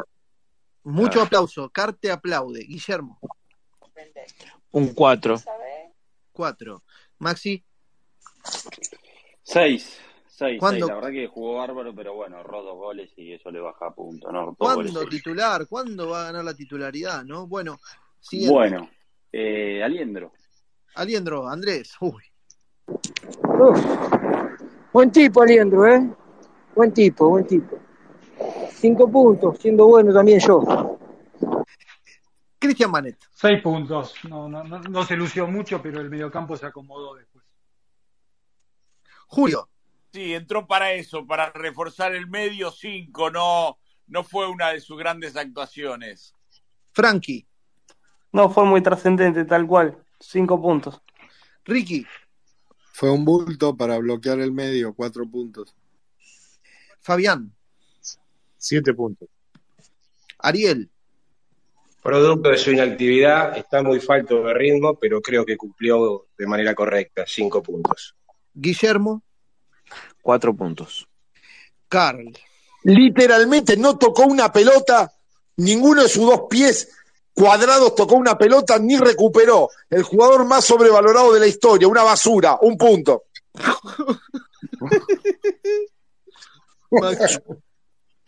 Seis. Siguiente. Eh, ¿Cómo le va a decir una basura? Se fue al carajo. Enzo Díaz. Enzo Díaz. Andrés. Y Enzo Díaz hizo el gol. Me dolió mucho la mentira, al igual que la que se mandó González Pires, de decir que no pasó nada, que están en concordancia, que son todos amigos. Por su declaración, cinco puntos. Cristian Manet. Bueno, yo lo voy a puntuar por cómo jugó. Eh, le sumo el gol, siete puntos. Venía mal. Levantó mucho. Julio. Totalmente de acuerdo con Cristian. Siete puntos, entró muy bien, levantó, pasó al ataque con decisión, participó de la mejor jugada colectiva de River de todo el partido, con Barco y Colidio, que la desperdició Colidio, este, al que Car eh, Benemen- eh, vanagloria y baja a Aliendro de las cagadas que se manda Colidio, no dice nada. Él lo puntúa por lo que va a ser dentro de un año o dos. Para mí, Enzo Díaz es un 7. Carl. Sentido de pertenencia, marca férrea, eh, la pelota va al pie del compañero, metió el gol a la bosta, ocho puntos. Frankie. 8. Ricky. Desde lo folclórico no se puede pedir nada mejor que un Enzo le haga un gol a Boca y se lo celebre como celebró. 10 puntos. Tal cual. Fabián. Siete puntos. Ariel. Sin lugar a dudas demuestra todo lo que quiera el club, el compromiso que tiene, para mí el mejor lateral de todo el plantel de River, y por el gol y cómo lo festejó, 8 puntos. Guillermo. Ocho puntos también. Me gustó mucho. Maxi Benosi. Y era 7, pero le voy a poner 8 porque es cierto, el festejo, la verdad, festejó como todos hubiéramos querido. Cumplió el sueño del hincha en su día fanático de River. Bien. 8. Siguiente. Eh, Piti Martínez y Funes Mori, ¿qué hacemos? ¿Puntuamos? No, no se pueden calificar, Bueno, son pregunto, muy pregunto. pocos minutos, Maxi. Bueno, va, va- de Michelis Entonces, entonces. Martín de Michelis. ¿Y Enzo Pérez? Enzo Pérez para el final. Andrés. De Michelis. De Michelis eh, merece no ser calificado, pero por haber puesto a Herrera, que es el lateral derecho, haber puesto un 4 jugando de 4 y haberle ganado a Boca, se merece un 4. Cristian Banet. La, se- la semana pasada le puso un cero, esta vez acomodó mejor la defensa, puso lo que tenía que poner, hizo bastante rápido los cambios cuando el partido empezó a complicarse. El único cambio que me pareció medio fantasma fue poner al Piti Martínez. Entró para, para- pero bueno, era un, era un cambio para cuando ibas 3 a 0. Eh, le pongo un 7. Julio. Eh, lo mejor que hizo es no ser figuretti, no declarar, no meterse en la foto con los jugadores, no mandarse ninguna cagada con los cambios. Seis. Carl. Los centrales son Boselli y Funes Mori, Barco y Alendro nunca más en River y, y Rondón tampoco. Cinco puntos. Frankie. Eh, cinco puntos. Ricky. Le pegué mucho, le ganamos dos clásicos a Boca este año. Yo le pongo 10 puntos. Fabián. Cinco. Ariel. Sin ningún, sin ningún tipo de animosidad lo voy a calificar por los cambios, porque tengo mis dudas si él formó el equipo y el banco de suplentes. Eh, esta vez 7 puntos. Esta vez es. ¿Cuánto, perdón? 7 puntos. Ok, Guillermo. Diez puntos. 10. Maxi Benosi. Ganar en la bombonera es importante. Escuchó la sugerencia de los referentes. Le salió bien lo de poner a Rondón. Los cambios dentro de todo bien. Ocho puntos. Bien.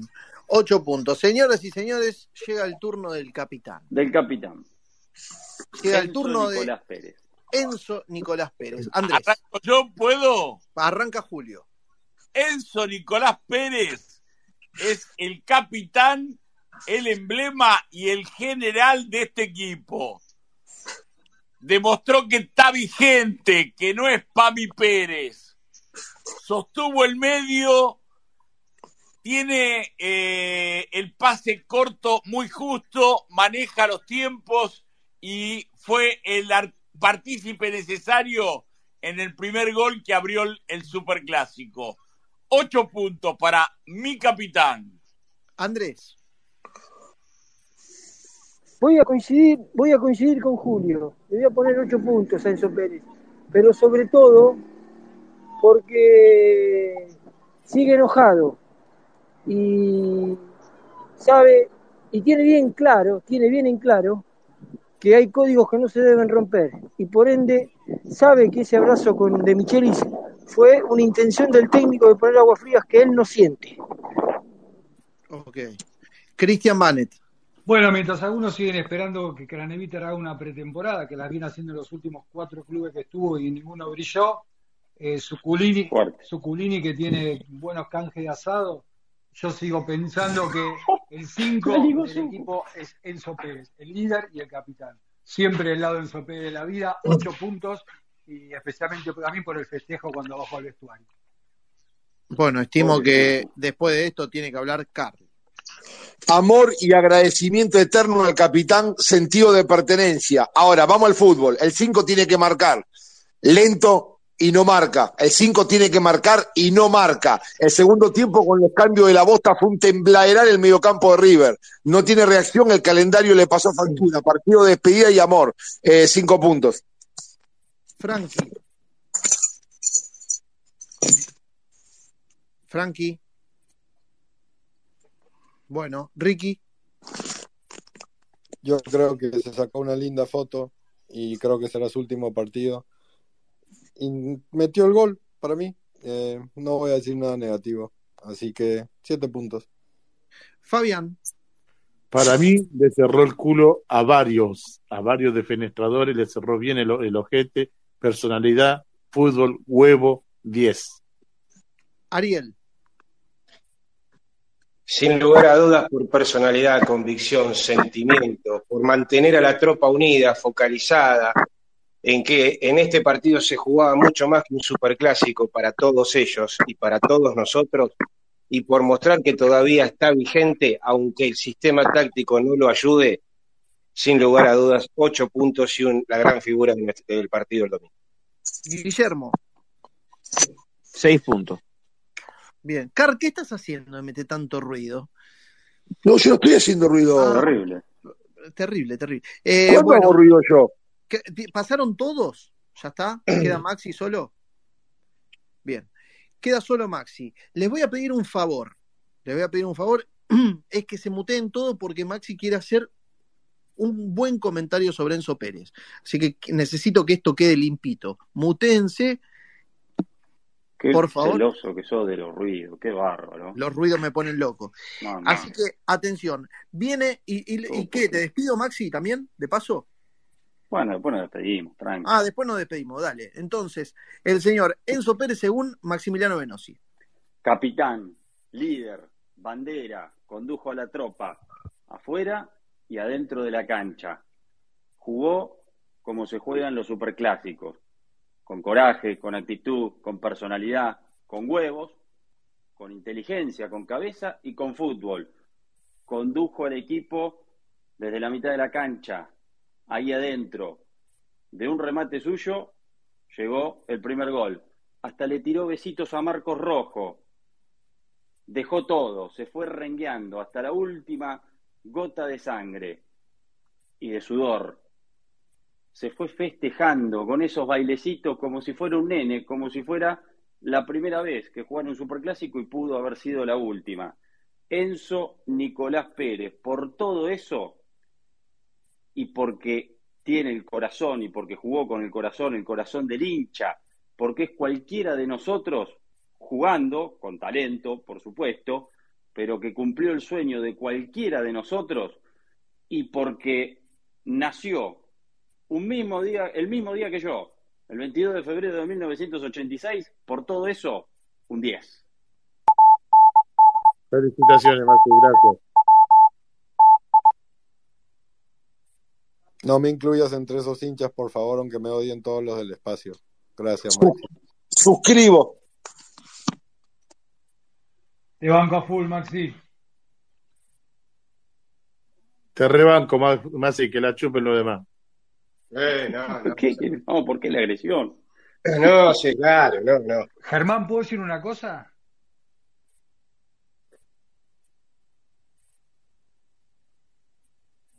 Sí, claro, ¿dónde está Germán? Bueno, Maxi, te, te- Perdón, perdón, Decila, decila. perdón, estaba No, muteado, estaba muteado. no, que- quería decir esto, que eh, Carl me decía recién que el 5 tiene que marcar. A ver, me, me parece que estamos teniendo una idea un poco antigua sobre lo que es un 5. el 5 de la selección fue Enzo Fernández, no es un jugador de marca. La marca es de todo el equipo y por eso a veces sufrimos porque en el medio tenemos jugadores que a veces no son tan aplicados para la marca. El 5, hoy que casi no hay enganches, es el que arma el juego en los equipos. Miren al Manchester City cómo juega Rodri, miren a, a un montón de equipos del mundo y van a ver que el 5 es un 5 que tiene que jugar, que tiene que elaborar juego. la marca la tiene que tener obviamente como una característica, pero ya el 5 tipo Merlo que recupera y se la daba a JJ o al Beto, ese modelo de 5 no existe más. Y el, y el 5 que se necesita cuando un equipo ataca y Me- queda, queda expuesto. ¿Me permiten despedirlo a Maxi y se quedan debatiendo? ¿eh? Maxi, eh, bueno, nada, gracias, querido. Fue largo la, la ronda de puntaje hoy, ¿eh? le faltó Sí. velocidad. ¿eh? Bueno, Está bien, Maxi, igual hoy ameritaba, hoy ameritaba. hoy ameritaba, hoy sí, hoy Hoy está bien. ameritaba. Me quedo escuchando el análisis de Andresito, dejarlo terminar el análisis del domingo para que lo complete. Sí. Este, y las perlas de Julito. Maxi, antes que te vayas, Ah, Sí, faltaba esta sección. Verdad, para faltaba la sección, decila. disculpame que te moleste, ¿te puedo hacer una preguntita, Maxi? Sí, por supuesto, querido Car. Hay algo que me está mortificando. ¿Tenés nombre de delanteros que puedan llegar a River? ¿Hablaron No, con Alario? Todavía no, todavía no, todavía es temprano para el mercado de pases. ¿De Alario no se sabe nada? Dalario depende de lo que quiera hacer él. Que se Si quede en él, Alemania, si él quiere volver a Argentina y puede salir de Alemania, eh, Hay una puertas de de Alario que subieron en las redes, que hoy las redes dicen mucho más de lo que de lo que informan, eh, eh, informamos, me incluyo, algunos periodistas, eh, y hay alguna posibilidad o alguna chance de que Alario en enero, porque se está recuperando de una lesión, eh, se vuelva a poner la camiseta de River. Bueno, ahí- pero ahí está el tema, esperá, esperá, salga. punto. Bueno, déjame déjame terminar. Sí, pero bueno, Depende de, de su salida. Y bueno, se acabó. Depende de, de que consiga salir del Sí. club que lo tiene contratado en Alemania. Bueno, para las redes sociales, Salario ya es jugador de River, te digo, hace, él se fue en 2017 y de 2019, por lo menos que las redes Yo sociales estoy hablando de la foto diciendo, yo, bueno, está bien, ayer por eso te digo, martes, esa foto, esa foto con. Micheli, que De Micheli lo quiere, se la sacó eh, hace unos meses cuando estuvo de visita en. Argentina y cuando también en las redes sociales decían, Alario viene, Alario viene, y Alario Perdón, ¿no está todavía acá en la Argentina haciendo la recuperación? estaba lesionado. Sí, la recuperación, gran parte la está haciendo con, eh, cuando este, viaja para la Argentina, con Franco Bombicino, el hijo de Jorge Bombicino, lo mismo que hizo el Piti Martínez. Así que si él puede salir de Alemania y puede adelantar su salida, seguramente va a ser jugador de River, pero bueno, todavía es prematuro para esa cuestión. digo, yo creo que todavía está en la Argentina. Les, Bueno, bueno, les está sumo, les sumo un dato de color. En esta estadía de él en la recuperación en Argentina, su expareja eh, le dio el visto bueno y le dijo claro. que se ve. Claro, por eso digo su ex. Pero es la que más lo apoya, es la que más le dice, volvé. Perfecto. Bueno, Maxi, nada, abrazo grande, gracias por compartir este espacio. Nosotros Abrazo, quedamos con los, much- con los muchachos, nada, un toquecito más porque quiero Abrazo, Maxi. Abrazo, Carcito, suerte con eso, eh, que vaya todo bien. Muchas gracias y gracias por haberme mandado los enlaces. Termina el spell y terminar. todo. Un abrazo. Abrazo fuerte, Maxi. Saludos, Maxi Venosi. Chao, Maxi. Muy bien, así pasaba Maxi Venosi por aquí por Space Monumental, episodio número 49. Nos queda un ratito más. Olvídense esto de hacer spaces de cuatro horas como veníamos haciendo. Ya está, ya fue, porque quedo quemado, el cerebro se me tritura. Eh, ahora vamos a hacer la, la- la- el momento de perlas. Momento de perlas de Julito Chiapeta. Eh, Quiero- te saludo, me estoy yendo yo. Te Dale. agradezco, eh, agradezco el, el lugar y el, el espacio para poder escucharme. Muchísimas gracias. Abrazo grande, Fabián. Saludos. Muy bien. Eh, me queda, a ver, voy a hacer una pregunta antes de meterme con, con las perlas. Ariel, ¿hiciste algún análisis breve, por favor, Sí. porque si no, no se nos va a ir, de, del partido de Boca? Sí, tengo un análisis parcial, por Bien. los mismos motivos que te comenté el otro día. Eh, a nivel energético todavía no lo tengo. Bueno, guardémoslo, guardémoslo. Señores, Ok. Space Monumental está regalando la camiseta de River. Para participar tienen el tweet fijado acá arriba, ¿sí? Con todos los pasos para poder inscribirse y eh, ser parte de este sorteo que va a durar durante todo el mes. ¿eh? Así que sean parte de, de este sorteo, no se la pierdan, camiseta de River para ustedes, para celebrar nuestro episodio ya llegando a los 50, ¿eh? la semana que viene. Y Germancito, pará, pará, Carl. Y en realidad, para celebrar ese episodio, va a haber un especial mío en eh, el canal de YouTube, en la playlist de especiales. Ya hay ahí de Ariel, subido algo, hay también de Julio. Andresito, cuando quieras grabate algo, grabate un especial que subimos también. Eh, están los especiales de Maxi y se va a subir uno mío esta semana. Esta semana y va a ser imperdible.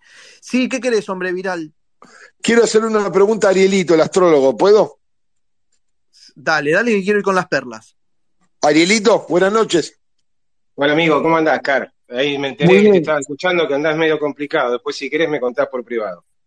Bueno, bueno, perfecto. Eh, contento de poder platicar con vos. Te hago una pregunta a ver si, si me podés desasnar. Vos cuando haces lo de las cartas, ¿qué, ¿cómo te sale esa, esa, esa persona oscura que está en River, que maneja todo, que es Enzo Francescoli? ¿Mucho tiempo más se va a quedar Francescoli en River? Cortito, cortito, Ariel, por favor. No, sí, corti- cortito. No he profundizado ni analizado en eso. Gracias, Ariel. Perfecto. por favor. Bueno, señoras y señores, nos vamos preparando para el momento de perlas. Julio, ¿te puedo pedir, el- ¿te puedo pedir yo el orden? Julio, ¿te puedo pedir el orden de las perlas? ¿Te lo puedo solicitar yo? Es Fran Sinatra, loco. Julito, ¿estás por ahí? ¿Dónde fuiste? ¿A dónde crees que está, Germán? ¿En dónde se hacen esas cosas? ¿En el baño? Perdón, no, Julio, no te Perdón, duermas, estaba Julio. diciendo- te estaba diciendo que sí, que no había ningún problema, pero eh, quería cerrar con, con las perlas. Si tenés algo más, cerramos con, con las perlas. Esperá, ¿por qué me querés cerrar el espacio? Julio, de- vamos con las perlas. Ahora quiero hacer el análisis de Boca. Quiero ver el análisis de Boca. Eh, ¿Pero puedo tirar el orden yo entonces? Dale. Bueno, arrancamos entonces con la perla celestial. La, la tildaste hoy. Bueno, la perla celestial es que para mí, como lo dije hoy, el ciclo de Martín de Michelis en River está terminado y River necesita un técnico de jerarquía para ganar la Copa Libertadores el año que viene. Y después de todas las críticas que recibió injustamente hasta de, por propios hinchas de, de River y de las campañas que hizo, no solamente en Arabia Saudita, sino ahora salvando a Vasco da Gama del descenso, para mí Ramón Ángel Díaz y su hijo merecen la vuelta al Estadio Monumental y que el año que viene sea el comandante del River Libertador de América. No, esta, no me- esta sí que no me la esperaba, ¿eh? Pero Julio, si Ramón Díaz dirigió 10 Copas Libertadores con planteles de selección y ganó una. Estamos en el año 2023, Car. Cambió el fútbol. Ojo, yo lo amo Ramón, pero lejos de ser ¿Cuántas copero. Copa Libertadores ganó Ángel Amadeo Labruna? Compitió en tres y no ganó ninguna. Bueno, ¿cuántos años dirigió Labruna sin ganar nada? Porque vos amás a Labruna y, y, y lo defenestrás a, a Gallardo. No me hagas enojar. ¿Cuánto en el 63? ¿Cuánto, cuánto, qué ganó Labruna en el año 63? ¿Qué Del, ganó 60 del 63 al ¿Qué ganó en el 64 no nada. 79? ¿Qué ganó en el 70 y qué ganó en el 71? Nada, Julito. Tres Hacelo subcampeonatos. Nada, tres subcampeonatos. Listo. Nada más. Eh, su señoría, no tengo más preguntas. Bueno, entonces vamos con la perla blanca. La perla blanca es para alguien que está meditando muy bien su futuro. Eh, River le había hecho una propuesta para continuar su carrera, pero yo creo que eh, como eh, con todo lo que pasó eh, este año y con todo eh, lo buena persona que es como comandante de grupo, eh, va a dar las zurras y se va a ir a Deportivo Maipú. La perla blanca es para mi capitán, para Enzo Nicolás Pérez. Perla blanca para Enzo Pérez. Julito, Señoras- Julito, Germán, perdón. Sí, Andrés. Refuerzo algo. Eh, Claro que va, va a dar la zurra y se va a ir. Si evidentemente se peleó con Brito por los premios. Es, es evidente que no lo quieren ni Brito, La- pobre Enzo. pero no es el, primer capitán el responsable de que se vaya es Britos. no se va por eso, Andrés. Se va porque está totalmente de culo con De Michelis. Bueno, de, de culo con De Michelis y con Britos. Agrega eso, con Britos, el presidente del club, el empresario, el dueño de estancia. Es Inés, eh, Oscar, eh, pero, me gusta. pero es, pero es más con De Micheli que con Brito. Bien. Andrés, por favor, quiero que siga haciendo britos, ¿eh? Por favor, encarecidamente. No, no, no, no, no, no, ha- hace caso omiso a esa corrección. Bueno, Julio. Pero, pero, Germancito, claro que es Britos, si es de, de, de- de zona norte, es con ese, es con ese, es Britos. Patrón de estancia, patrón de estancia, empresario. Amor Andrés, amor eterno Andrés. Qué, qué figura, qué estirpe, por Dios, qué linaje. Sale jugando, ¿no? Sí, sí. Andrés es Beckenbauer, lo amo. Bien. Bueno, señoras y señores. Ay, Dios, agárrense. Este hombre no, no, tiene, no tiene control, ¿eh? Está en un, momento en el cual. Señoras y señores, momento de perla negra en la voz de Julio Chiapeta.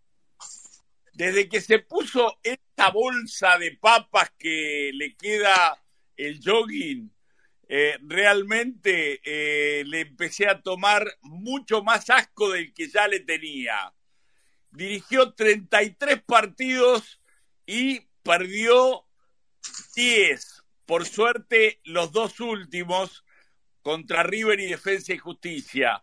Mañana me puedo meter la perla negra en el orto, pero el haber declarado después del partido que Merlos era hincha de River y no haber reconocido que Paleta, que estaba en el bar, era hincha de Boca, como bien se dijo en este space eh, el miércoles pasado, este, la perla negra es para alguien a quien detesto con todo mi ser.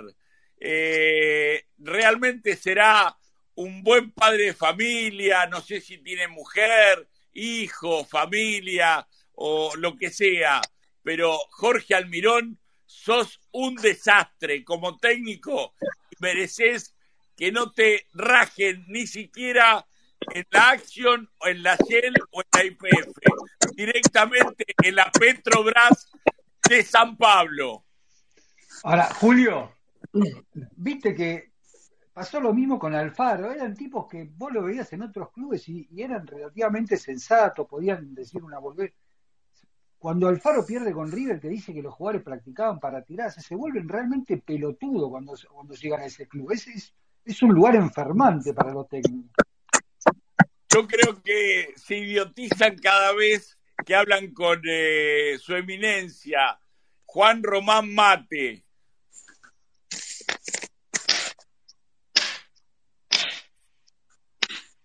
Germán. Germán, Sí, querido. puedo decir algo porque este es el space de libre expresión. Yo no tengo absolutamente nada contra Enzo Pérez. Nada. Reconozco absolutamente todo lo que hizo. Me parece quizás el jugador de mayor jerarquía de la era Gallardo.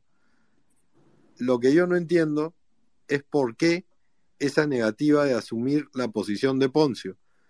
Porque yo voy más allá del nombre y yo pienso que hay gente que ha jugado fútbol y me escucha. Entonces, si tú pones una línea de tres volantes y un tipo necesitan que lo asista por derecha o por izquierda, ya estás limitando que un equipo utilice distintos sistemas tácticos. Y cuando esa hora llega, hay que dar un paso al costado. Y eso es lo que a mí me molesta. Y esas cosas que uno ve que se ponen por encima del bien común, por agradecimientos válidos, desde el sentimiento no se lo voy a discutir a nadie, pero soy así, así me criaron y así voy a exigir. Y no quisiera ser el único que parezca que soy un antienzo Pérez, porque no tengo argumentos futbolísticos. No es así. Cualquier día lo discutimos y te agradezco por este minuto. Suscribo, suscribo y coincido en todo. Amor y agradecimiento eterno. Hoy no, hoy no le da el cuerpo. Pero chicos, chicos. Gracias, Carlos. Chicos, yo- eh, a ver, Ricky, yo veo que vos analizás muy bien el fútbol. Me siento identificado en un montón de cosas con vos. Pero hay algo que no podemos sacar, que es el contexto. Hay muchos equipos, no solo River, que hoy en la actualidad y desde hace un tiempo deciden defenderse desde la tenencia de la pelota. Y para eso eligen determinadas características, sobre todo en el medio campo. Acá ¿Te no pasa, me parece a mí, desde mi humilde ¿Te criterio, puedo, ¿Y te puedo interrumpir un segundito? Juega, juega con Aliendro y de la Cruz, como jugaste uno de tus mejores partidos con Defensa y Justicia, y juega como jugaste con eh, Fluminense, teniendo la pelota. Tuples un 5 posicional, pero con rotación de balón y buena dinámica de volantes, vas a tener mejor generación de juego. Entonces, a mí nadie me hace cambiar de parecer y entiendo a qué vas y lo respeto. Pero yo veo que esto viene pasando desde que Manusovich inició una campaña en ESPN hablando todos los días del famoso foul táctico de River, que, oh casualidad, todo el mundo dejó de hablar, se cortó. Y una vez que se cortó ese famoso foul táctico de Gallardo, se empezó a ver los años de Enzo Pérez. Y yo no lo vengo diciendo hace dos semanas. Yo he pedido que sea suplente desde que tuve una apuesta con el partido de Fortaleza por la Copa Libertadores del año pasado, donde demostró que no puede correr para la izquierda para la derecha, sin desconocer sus cualidades tácticas para armar como un 5, si quieren compárelo con Busquets. Entiendo todo. Eh, pero mi manera de ver bien. no va. Ricky, ¿quién Está fue? bien, Ricky, pero hay que, hay que tener, pará, pará, pero hay, hay que tener en, en cuenta esto. Eh, el problema de River cuando defiende es que las transiciones de ataque a defensa no están amalgamadas y no son rápidas. A su vez, River perdió la intensidad, la velocidad, la frescura y la dinámica que supo tener, por ejemplo, por última vez con Flamengo de local. Entonces, cuando vos tenés un equipo que está totalmente aceitado, que está fresco, que hace las transiciones rápidas de ataque a defensa y se agrupa o se reagrupa con una presión arriba en tres cuartos, vos esa falencia de Enzo Pérez la dejás de ver. Ahora, cuando te rompen esa línea de presión, producto de que estás más lento, que no estás tan fresco, que no está tan amalgamado el equipo o que no está tan concientizado, ahí es donde se empiezan a ver mucho más las falencias de un 5 que tiene 37 años. Totalmente de acuerdo. Coincido, Totalmente. coincido, Ricky, con algunos aspectos eh, futbolísticos. Sí, sí, sí, sí. Coincido con algunos eh, aspectos futbolísticos que vos decís, pero no con el- los cronológicos. Hoy, Paolo Guerrero, que se fue por la puerta de atrás No, Julio, no puedes con comparar Pérez. 39 años, No, por favor, Enzo Pérez. Enzo Pérez es Federer, para una final de la Copa y Sudamericana. Schwarman. Por favor. No, no, no. Son posiciones distintas.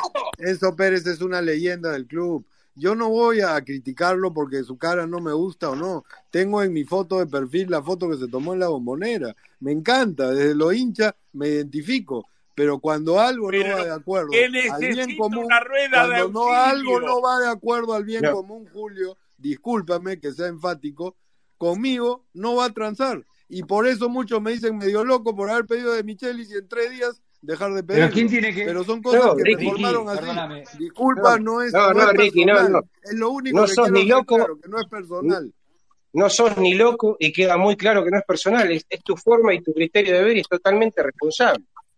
Eh, yo, en muchas cosas estoy muy de acuerdo con vos, en esta puntualmente diciendo, porque creo que en este River, en la actualidad de este River, vos lo, lo sacás a Enzo Pérez y lo pones a Enzo Fernández y pasa exactamente lo mismo. Coincido totalmente. Perdón, ¿quién jugó de 5? Es que Con 14 justa- años menos. ¿Quién jugó de 5 contra Es que justamente, justamente, por más que Busquets, por más que Redondo, por más que Paulo Falcao en el 82 hayan sido extraordinarios, el manual del 5 fue Casimiro en el Real Madrid.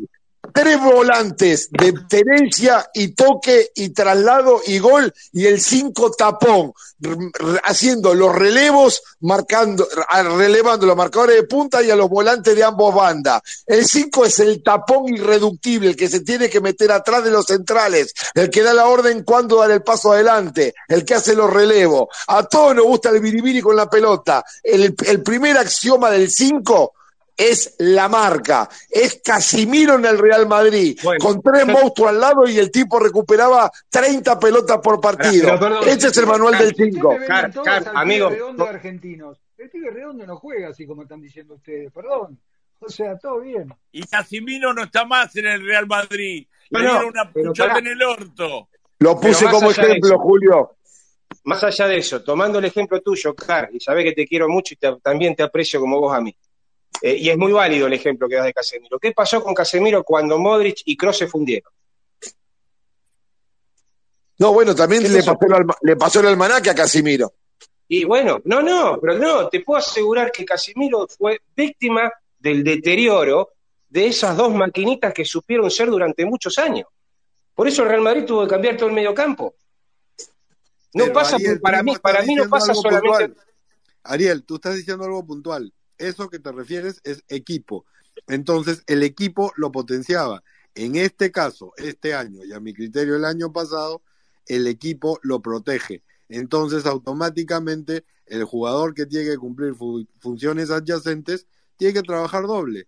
Y no sé, quizás estoy equivocado, pero a mí me parece que cada jugador debe asumir su propia responsabilidad dentro de la cancha. Pero perdón, el fútbol es un deporte de, de- de de complementarse. No es que cada jugador hace Claro. su quintita y todos los jugadores, si los analizás, se van a relacionar mejor en función de con quién juegan. Si vos a Colidio lo tirás de nueve solo y arreglate, y no va a rendir de la misma manera que si le pones jugadores que, que- que lo puedan abastecer, lo mismo que, o si juega atrás de un nueve. O sea, parece que el único jugador que Si necesita. lo pones de espalda al arco, parece que el único Cris. jugador que necesita que le pongan a alguien al lado para, para ayudarlo es Enzo Pérez. El resto parece que juega solo. Yo les hago una No, pregunta pero Cristian, estamos hablando de River. Contra Banfield. Estamos ¿Quién hablando de River. contra Banfield? Mira, mira, No, Cristian, no está favor, Suculini. no es-. Bueno, ¿sufrimos en el Eh, medio o no sufrimos contra Banfield? Sufrimos un montón. Todo bien, yo te digo que no está Craneviter, no está Suculini, no está Craneviter, no está Suculini, es el 5 que tiene que jugar. De acuerdo, en esa te doy la mano. Ahora, pensando en que si se va o se queda el técnico, en que si renuevo se va Maipú, el próximo año no podemos jugar con un 5 de 39 años la Copa Libertadores. Bueno, trae- tra- Eso es lo único que yo trae- digo. No, bueno, y este no, año vos. tampoco la debimos lo jugar. están queriendo sacar ahora. Yo si mañana me traen un 5 Bueno, mejor que Enzo en mi Pérez, opinión es estrictamente futbolística, supuesto. Cristian, y eso quiero que te quede claro porque te veo muy fanático de Enzo No. y a mí me dolería que me hablen así de Francescoli también. ¿no? No, pero no sé, a ver, yo no tengo ningún problema si mañana me traen un 5 mejor que Enzo Pérez, que juegue Enzo Pérez. De hecho, mira, en el 2017, el 2019, no, perdón, en el 2017, empezó a jugar Palacio, que Gallardo tuvo la personalidad para ponerlo, y Enzo Pérez, que tuvo una etapa, terminó jugando, terminó jugando Enzo Pérez y estuvo y terminó jugando Palacio y estuvo perfecto. No es que me, digamos, estoy enamorado de Enzo y quiero que juegue aunque ya no pueda caminar. Pero la verdad que en este River hoy por hoy no hay un volante central mejor que él y además es un jugador que tiene liderazgo, que es importante para el equipo. Eh, hay cosas, hay momentos donde ese tipo de jugadores también aportan cosas en la cancha. Pero yo vi el otro día La semana, la, semana pasada lo puntué con 10 perdón, puntos. el otro día lo vi Porque a si no hubiera sido por Enzo Pérez, no jugó ni si Casco no hubiera sido por Enzo Pérez, ni Enzo Pérez, los dos eh, viejos, perdón, que parecía que eran los que tenían, generaban todos los problemas por un tema de edad, y la defensa fue una calamidad. Entonces digo, por ahí hay un tema de Totalmente. Cristian. Yo quiero que entiendas que de lo, de, si no hubiera tomado, entre comillas, pues eso solo lo saben adentro de River y no me quiero hacer cargo de nada, las riendas en cabeza, quizás el resultado del domingo no se hubiera dado. En ese aspecto, todo lo que le puso Julio en Perla Blanca, le doy la derecha. Totalmente. ¿Qué puedo hacer? ¿Qué puedo decir? Están los hechos. Se dio así, ganamos y todo bien. Y encima se dio el lujo de ser, para mí, 70% del gol, aunque iba afuera. Pero yo voy a un, a un tema un poquito más allá y solamente quise expresar que lo mío no es personal. Nada más. Es lo queda único claro, que quería decir y con eso termino. Queda claro. Yo, yo particularmente, con mi forma de ver, de, ver el fútbol y como lo veo a River, creo que acá no pasa por una cuestión de un nombre puntual. Acá, repito, pongo el ejemplo que puse recién, lo saco a Enzo, lo pongo a Enzo Fernández y pasa lo mismo. River perdió esa frescura, esa intensidad, esa dinámica que recuperaba la pelota a los cinco segundos de haberla perdida en tres cuartos de cancha rival. Porque aparte no tenemos volantes que naturalmente hagan, recorran los costados, que vayan a la banda. Por eso la presión de River iba tan, hacia, tan arriba. Porque sabía que si le rompie- se rompe esa línea de presión, después se va mano a mano con los centrales. Es exactamente lo que decís vos, pero hay un dato más. Antes había un 9 como Borré o como Julián Álvarez que empezaban a hacer esa presión alta mordiendo. Y ni Borja ni Rondón Claro. tienen eh, edad ni físico para hacer eso. Entonces ya arrancás con un jugador menos que te presiona. Y un jugador menos que corre Bueno, hoy es tenemos un al montón. volante, al volante que para mí tendría que ser el 5 de River el año que viene y que no es Fonseca, ni Craneviter, ni Zuculini. Eh, lo tenemos a ese volante dinámico, joven y que se lo dimos a Arsenal y ahora se lo prestamos a Lanús. Para mí, Leandro Peña Viafore, si no se lesiona, tiene que ser el 5 de River el año que viene. Ojalá. Muchachos, Zapatero, a- Dios. A- amigo Zapatero a su zapato. No pidamos que el 9 corra al central. Pidamos que el 9 meta 50 goles por año, muchachos. Pidamos que el 5 marque. Los 5 de River fueron el Tolo Gallego, Matías Jesús Almeida en la Copa Libertadores del 96, Leonardo Poncio año 2014, 2015, 2016, muchachos. Volvamos a la fuente y seamos ortodoxos. El 9 tiene que meter goles, no tiene que marcar. El 5 tiene que marcar, el 10 tiene que crear. El 8 marca y crea. El 4 marca y se proyecta, el 3 marca y se No proyecta. El 6 encima, el 2 No cobra. existe más ese fútbol, Cal, perdóname, no existe más ese fútbol.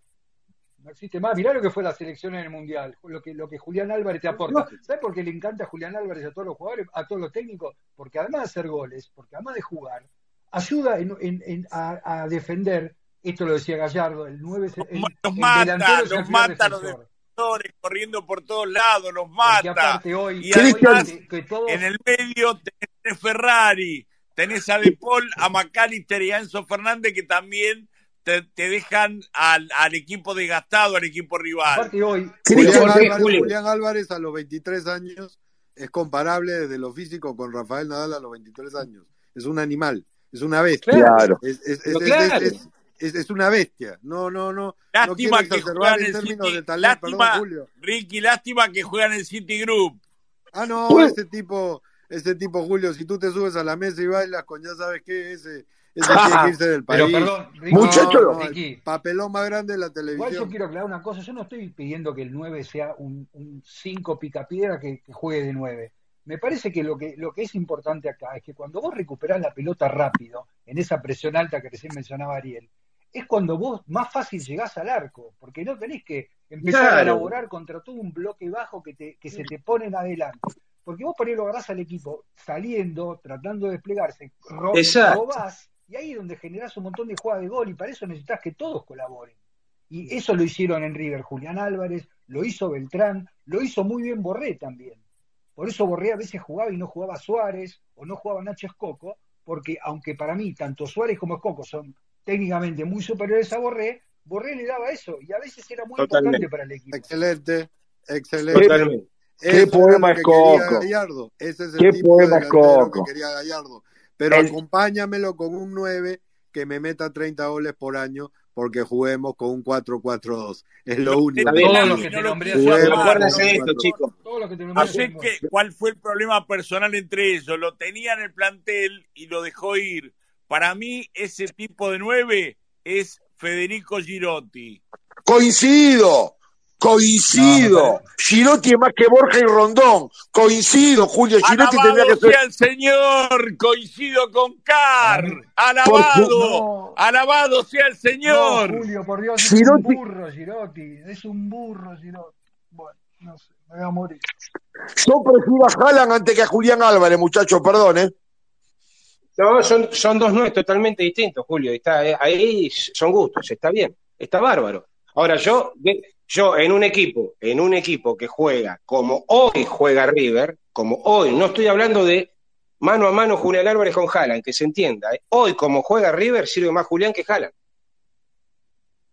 Igual, a ver, yo también. Cuando prefiero- vos bien decías, Yo prefiero Mbappé, pero bueno, obvio, estamos hablando de obvio. jugadores que, que- Obvio que si a mí me das a elegir eh, traer a uno de los dos, yo te traigo a Julián. Primero porque sabe cómo eh, lo que es el club. Segundo, eh, que no hace falta decirle absolutamente nada dónde ponerse, porque el tipo tiene la, el GPS de eh, el arco rival hasta la mitad de la cancha en la cabeza. O- obviamente que No. yo te traigo a Julián Álvarez antes que Jalan.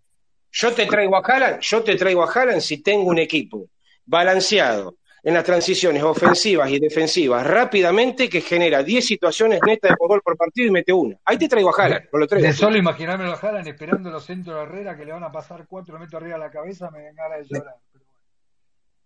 ¿Me explico? Pero, a ver, eh, bien, bien decía eh, Cara hace un ratito, Poncio como... co- pero en ese medio campo, acuérdense que Gallardo mutó los equipos y planteles año a año.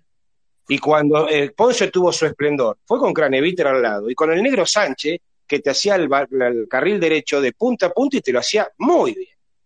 Y por la izquierda jugaba el Piti. Entonces, to- un equipo totalmente distinto, que no tenía prácticamente interiores, que eran tipos que iban de afuera hacia adentro. Arielito, Arielito, a mí me emocionaba desde la platea Almirante Brown Baja ver por la derecha el negro Enrique, por izquierda Alonso Alfaro, Alonso Morresi y de cinco el negro gordo como una bola de fraile que no perdía nunca un mano a mano en el medio. El tolo gallego, el manual del cinco, posicional, hacía los relevos, cortaba, cabeceaba. Ese es el cinco, el tolo gallego. La recuperaba, tac, corta, tac, Pero corta. y Car y jugaba con una uña que medía medio metro y le cortaba la cara a los Sí, rivales. No duraba en los corners, en los centros. segundos en el fútbol de hoy con el Perdón, VAR. el Tolo Gallego fue un fenómeno, pero como estaba en los últimos años con esa panza, hoy no puede entrar a una cancha, perdónenme, ¿eh? Y fue un jugadorazo. No, es verdad, Cristian, es verdad, Cristian. Y le sacó el puesto en cinco minutos. Así como el Tolo se lo sacó. Es verdad, Cristian. Es verdad, es verdad, ya estaba grande, pero lo que jugó los dos años con el Bambino fue brutal. Fue lo más grande que vi como Roque Alfaro, Roque Pero- Alfaro pero- laburaba un pero- montón en ese medio campo, ¿eh? Era Un la, red de monstruo. auxilio, era la red de auxilio de todo, Roque Alfaro.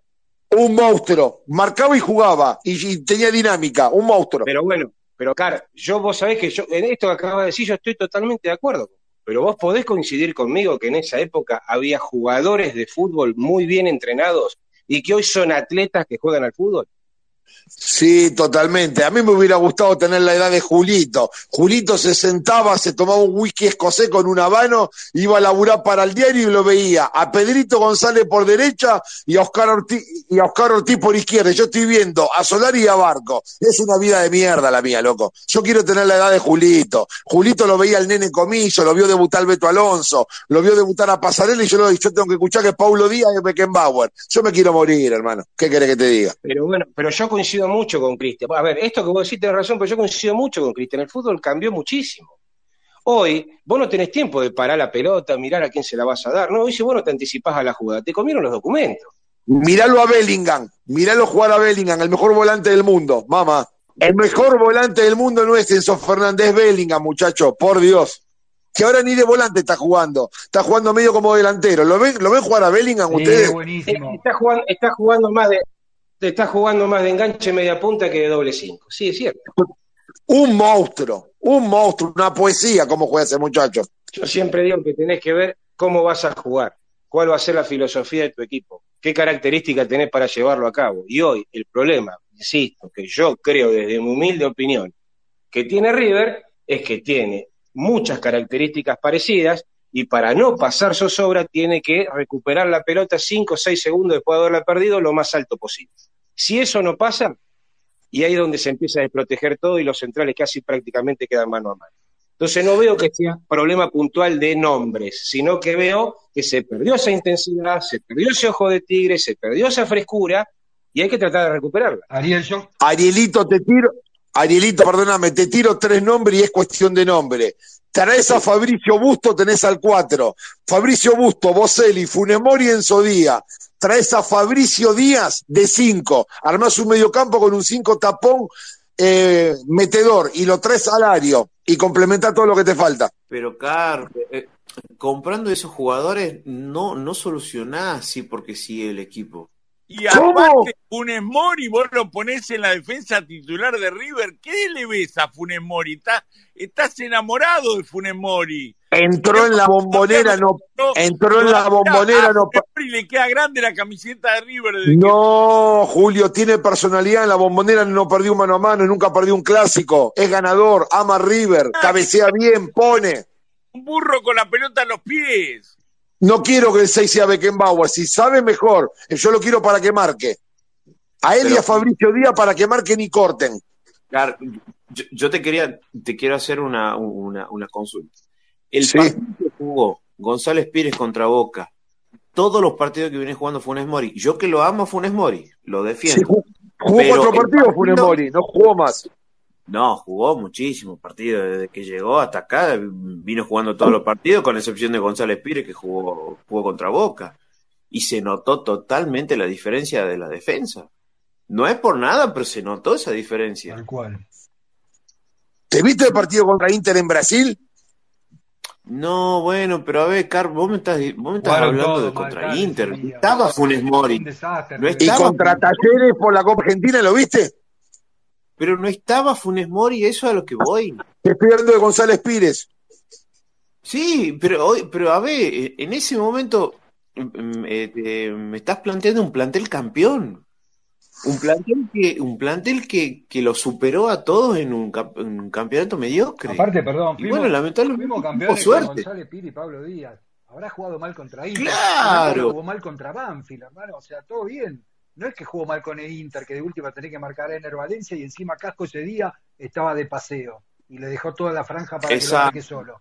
O sea, vos me decís Tal que cual. fallaste contra Sí. un delantero de elite como Ener Valencia o de, o de, de elite sudamericana, pongámosle, te lo puedo llegar a aceptar, porque es verdad que González Pires no es un central espectacular. Estamos hablando de la realidad de River hoy. Mañana viene, no sé, Pesela, Martínez Cuarta y González Pires que vaya, se siente en el banco y espere eh, algún partido que le toque jugar. No tengo problema, pero la verdad, la realidad de Funemori es peor que la de González Pires. Eso es ind- indiscutible.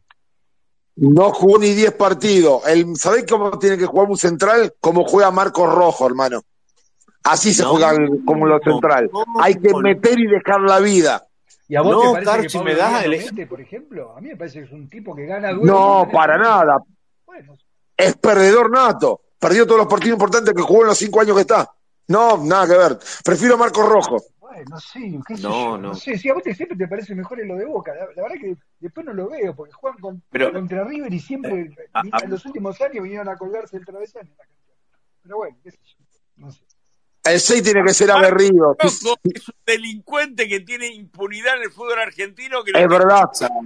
que no podía estar donde estaba Es verdad. putear al juez de línea. Es verdad. Y vos, y vos elogiás a todos los jugadores de Boca. Decime qué carajo hi- hizo en el Superclásico el Changuito Ceballos, la bestia Merentiel, todos los que vos elogiabas que eran mucho mejores que, los que los jugadores de River. ¿Dónde está Langoni, que está todo roto?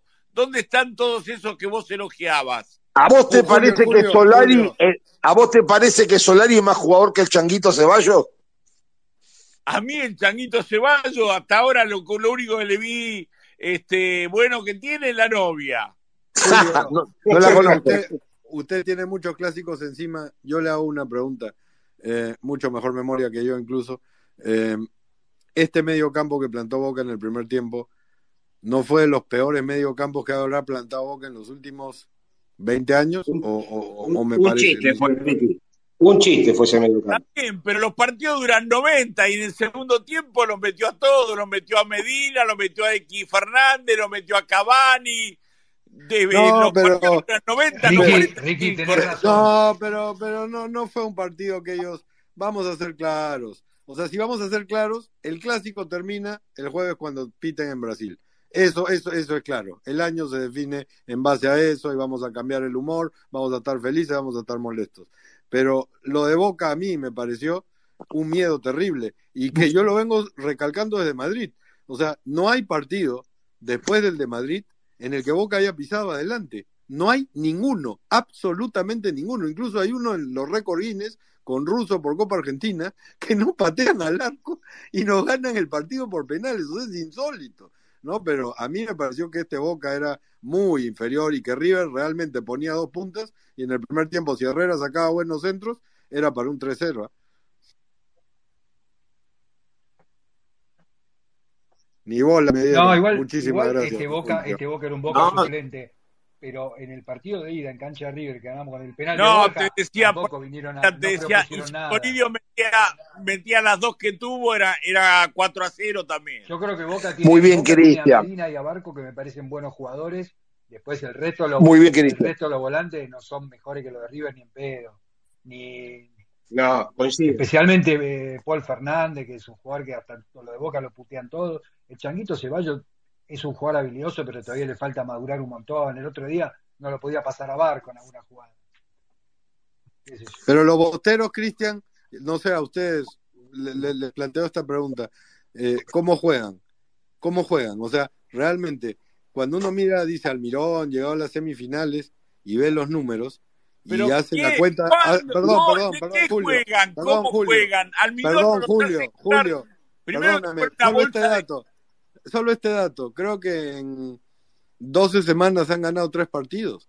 O sea, es, es, es, es increíble. Entonces, re- reconocer a estos como que juegan fútbol ya es, ya es un privilegio. ¿no? Eh, no sé, para mí atraviesan una crisis desde Madrid, pero bueno, quizás estoy loco, no sé. Es que lo que sucede, eh, eh, lo, lo que sucede, Ricky, que Boca juega mal, con titulares, con suplente, con la reserva, con todo juega mal. Pero lamentablemente tiene la suerte de, de que tiene un arquero que ataja penales. Lamentablemente es así. Eh, eh, es lo que más yo puedo salvar del equipo, porque después no, ninguno juega bien. Ni Cavani, que tanto decían, Cavani le hizo un gol a Platense, no- nada más. No, pero Cabaña hace todo bien, no la está mojando porque no, no, no lo asiste. ¿Cuántos goles tiene Cavani? Te lo pregunté el domingo. Tienen más goles Rondón y Borja que Cavani. Pero Carmen, que que A ver, escucha. goles, y ahora me decís que hace bien todo. Claro. A ver, eh, Pero el a ver, 9 depende que lo asistan, Cristian. Si Cavani estaría en River, haría dos goles por partido con la situación que quiere River. Si No, discutimos pero- a Cavani que le den el balón de oro a Salomón Rondón. No entiendo. No, tal cual, tal cual. Cavani es un monstruo, pero estamos hablando del Cavani de ahora.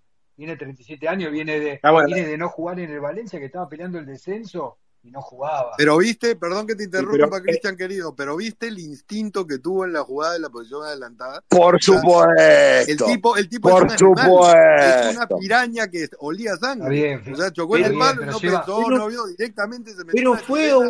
una, bien, Pero 10 Ricky fue hizo un solo No, no, no, Sí. no, pero te hablo de, de, de- de lo que es como jugador, ¿no? O sea, yo no lo discutiría jamás. No lo El otro discutiría día, jamás. el otro Por día, el supuesto. gol que Yo- se pierde contra Palmeiras, que no va a buscar el rebote y que llega tarde, si ese rebote va a buscarlo Borja o Rondón como lo fue a buscar Cavani, acá lo puteamos todos.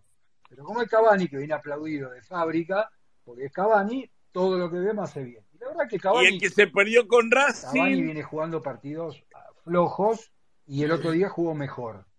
Obviamente tiene calidad para Pero, ¿sabes qué? atrás, pero la verdad que sí, eh, como nueve de área no está resultando, hizo un solo gol. Cristian, Yo estoy seguro que este Cavani, a esta edad, jugando en el River que asistían a Borré, metía el doble de goles que Borré. Bueno, a pero eso edad. es A. Pero La verdad sí, Ricky, ahí sí. No, te estoy tirando porque estamos conversando. No, está bien, pero bueno, yo te puedo- qué sé yo, la verdad es lo que está pasando en Boca. Y tampoco es que en Boca no tiene nadie, porque Barco le tira buenos centros, eh, el Changuito Ceballos, eh, tiene jugadores para, para, para, tiene, a veces juega con un nuevo al lado que le puede ayudar a, a encontrar espacios. Y se perdió goles, eh, varios.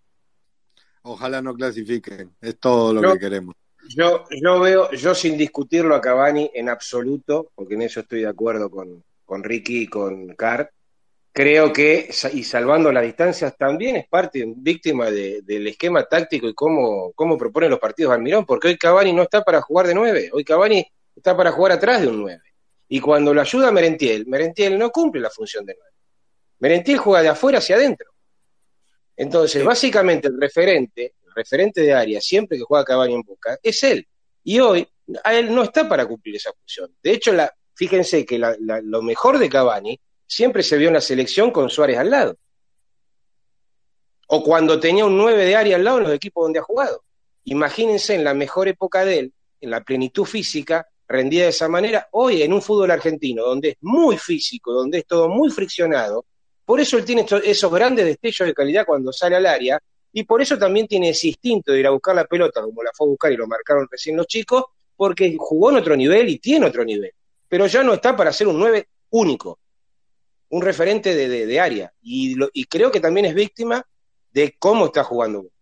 Es que cuando un jugador querido Ariel viene a, una liga eh, a, a cumplir su sueño o a jugar un poco, entre comillas, más relajado, está para cinco o seis goles. Y disculpa si se malentiende.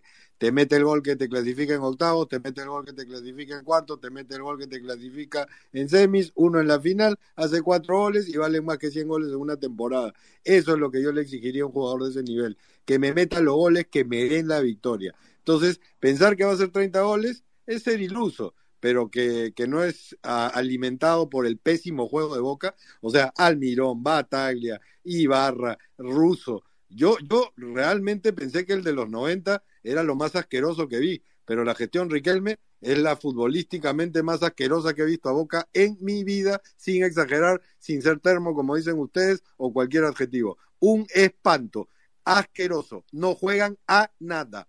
Sí, yo coincido con vos, pero vos fijate lo loco que es este fútbol argentino y cómo jugamos y a qué jugamos, y hablo no por River, hablo de la Liga Argentina, que es, esa descripción de equipo y de ciclo que vos hiciste, Riquel, me ganó tres campeonatos locales. Imagínate, imagínate el nivel del fútbol argentino, por eso hoy me expresé diciendo que en aquel entonces, cuando se nombraba o cuando nombraron los viejos glorias equipos de River, que en los cuales coincido plenamente, eran jugadores de fútbol que estaban bien entrenados. Hoy son atletas que juegan al fútbol en la mayoría. Hay una diferencia abismal entre ser jugador de fútbol bien entrenado a ser un atleta que juega la pelota. Yo, yo en ese sentido, a ver, lo único que puedo rescatar de Boca, lo único que puedo rescatar de Boca es que ha recuperado un poco el medio, el mediocampo, lo, lo tiene más dinámico, lo tiene un poco más aceitado, pero después de eso, Boca no juega bien. Con Pero un has dicho la palabra clave, Guille.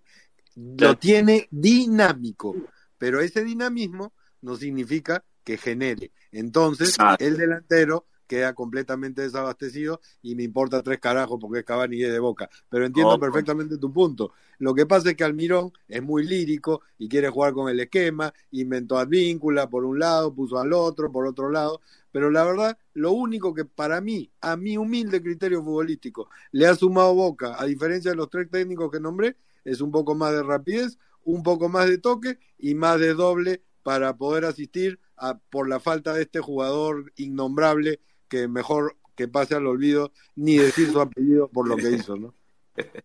Sí, a ver, li- a ver, Almirón era lírico en Lanús, ¿eh? E- Este Almirón es- está lejos de ser lírico. Este Almirón que inventa los cuatro de Wine, o que termina poniendo a Blondel de 8, que juega con Pero- 2-3, con 2-4, está lejos de ser lírico. ¿eh? Pero Este Ariel- tipo prioriza. Sí. Pero Ariel, vos viste que hubo, o, o creo que todos lo vimos, que hubo varios partidos que puso cuatro delanteros, cuatro delanteros, y vos decís, no ha hecho un puto gol. Hasta cinco. Vea, creo que hasta cinco, y no ha hecho nada. Y, y el partido o lo perdían o terminaba 0 a 0. Pero sabés, vos, vos podés poner 11 delanteros y eso no te va a garantizar hacer un gol. Ariel, el tema, Ariel, el ¿te tema puedo es, hacer el una tema es cómo ocupar los espacios con 4 o 5 delanteros. El tema es cómo ocupar los espacios con 4 o 5 volantes y el tema es cómo ocupar los espacios con 4 o 5 defensores. De hecho, lo vimos Ariel, en una River pregunta. cuando jugó 4-3-3, jugamos con tres Perdón, delanteros y casi nos adelante. pateamos al arco. En algunos partidos. Pero lógico, Y a veces jugamos con cinco volantes y generamos más juego. es, es Ariel, así. Ariel, Sí. sácame de una duda que estoy muy curioso.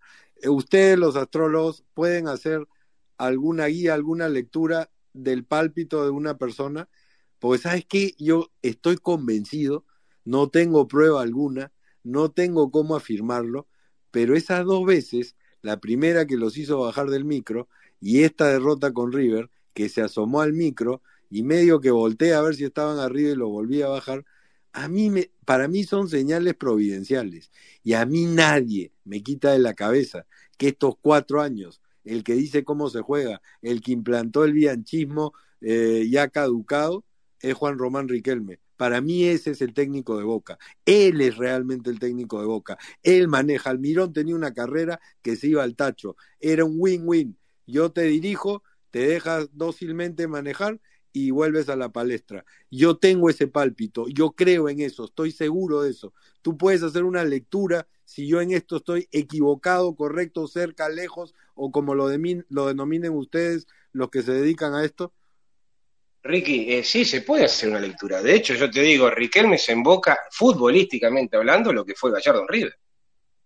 Y tal vez, y tal vez este, eh, por cumplir distintos roles, con una injerencia mucho mayor donde no la debería tener. Pero ya es parte de su personalidad, eso no, está, eso no está en el análisis eh, astrológico del vicepresidente de Boca, eso está en el análisis de la persona, en su carta natal. El tipo es muy personal, Riquelme es muy personalista, Riquelme no sabe delegar y no le interesa delegar, pero va a tener que aprenderlo. Y también fui el primero que dije, acá ya me han escuchado y esta va a ser la cuarta, quinta vez que lo digo, que no van a ganar la Copa Libertadores en este ciclo de los cuatro años de Riquelme Ameal y que arrancó con Pergolini. No la van a ganar. Y no lo estoy diciendo como hincha. ¿eh? No lo estoy diciendo como hincha. Pero el tipo es muy personalista. Arielito. Sí. ¿Cómo lo ves mañana astrológicamente a la bosta con los brazucas? ¿A Germán? Ah, no, sí, mándale, Ariel, mándale, mándale. Mándale que cerramos con eso. Bueno, a ver, eh, yo estoy viendo, si bien no terminé el análisis, y eso creo que quede claro, es más, tengo los horarios claves ya que me faltan analizarlos, cómo más se van a disparar. Pero por lo que veo, astrológicamente es un partido para qué? Palmeiras, de, para pasar a la final, lo tiene que ganar en los 90. Y puede ser eh, música repetida, pero yo no hablo desde lo futbolístico, estoy hablando de lo astrológico. Lógicamente hay un 60% favorable mañana en términos de quién podría ganar, ¿no? Yo veo un 55-60 para Palmeiras, un 40 para Boca. Hay, un, hay una fuerte tendencia que puede llegar a haber un empate, pero juega con muchas chances de fortuna a favor durante todo el partido Palmeiras. 70 de los 90 minutos. Fíjense lo que es esto, lo que es el destino a veces, ¿no? Y esto está marcado en su carta al momento de finalizar el partido, esa fortuna que durante los 70, 90 minutos va a estar jugando en el ámbito de la casa 4, la casa 4 es el hogar, en el ascendente y demás del Palmeira, automáticamente se posiciona sobre el medio cielo de Boca. Eso es un claro indicio que en los penales tienen todas las de ganar.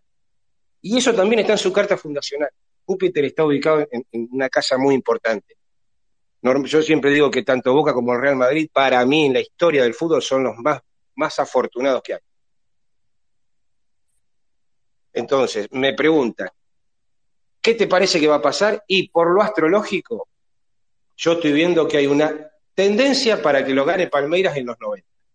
No puedo ser eh, totalitario porque no es así el análisis. Sí, que de los dos, el que mejor está es Palmeiras. Se podría llegar a ver un partido parecido al que se vio en la ida, pero con diferente protagonismo. Que el protagonismo que tuvo, tuvieron ellos en, la ida lo tenga ahora Palmeiras en la vuelta. Pero creo, considero que las posibilidades de que sea Palmeiras finalista o que Boca quede eliminado están en los 90 minutos. Desde lo energético, desde lo energético, hasta acá, última lectura, cuando me refiero a energético estoy hablando de tarot, ya no de astrología. Eh, la última lectura la hice a las 10 de la noche y hay una tendencia, una leve tendencia que me sigue marcando Palmeiras. Pero es una tendencia no muy marcada, pero es una tendencia al fin.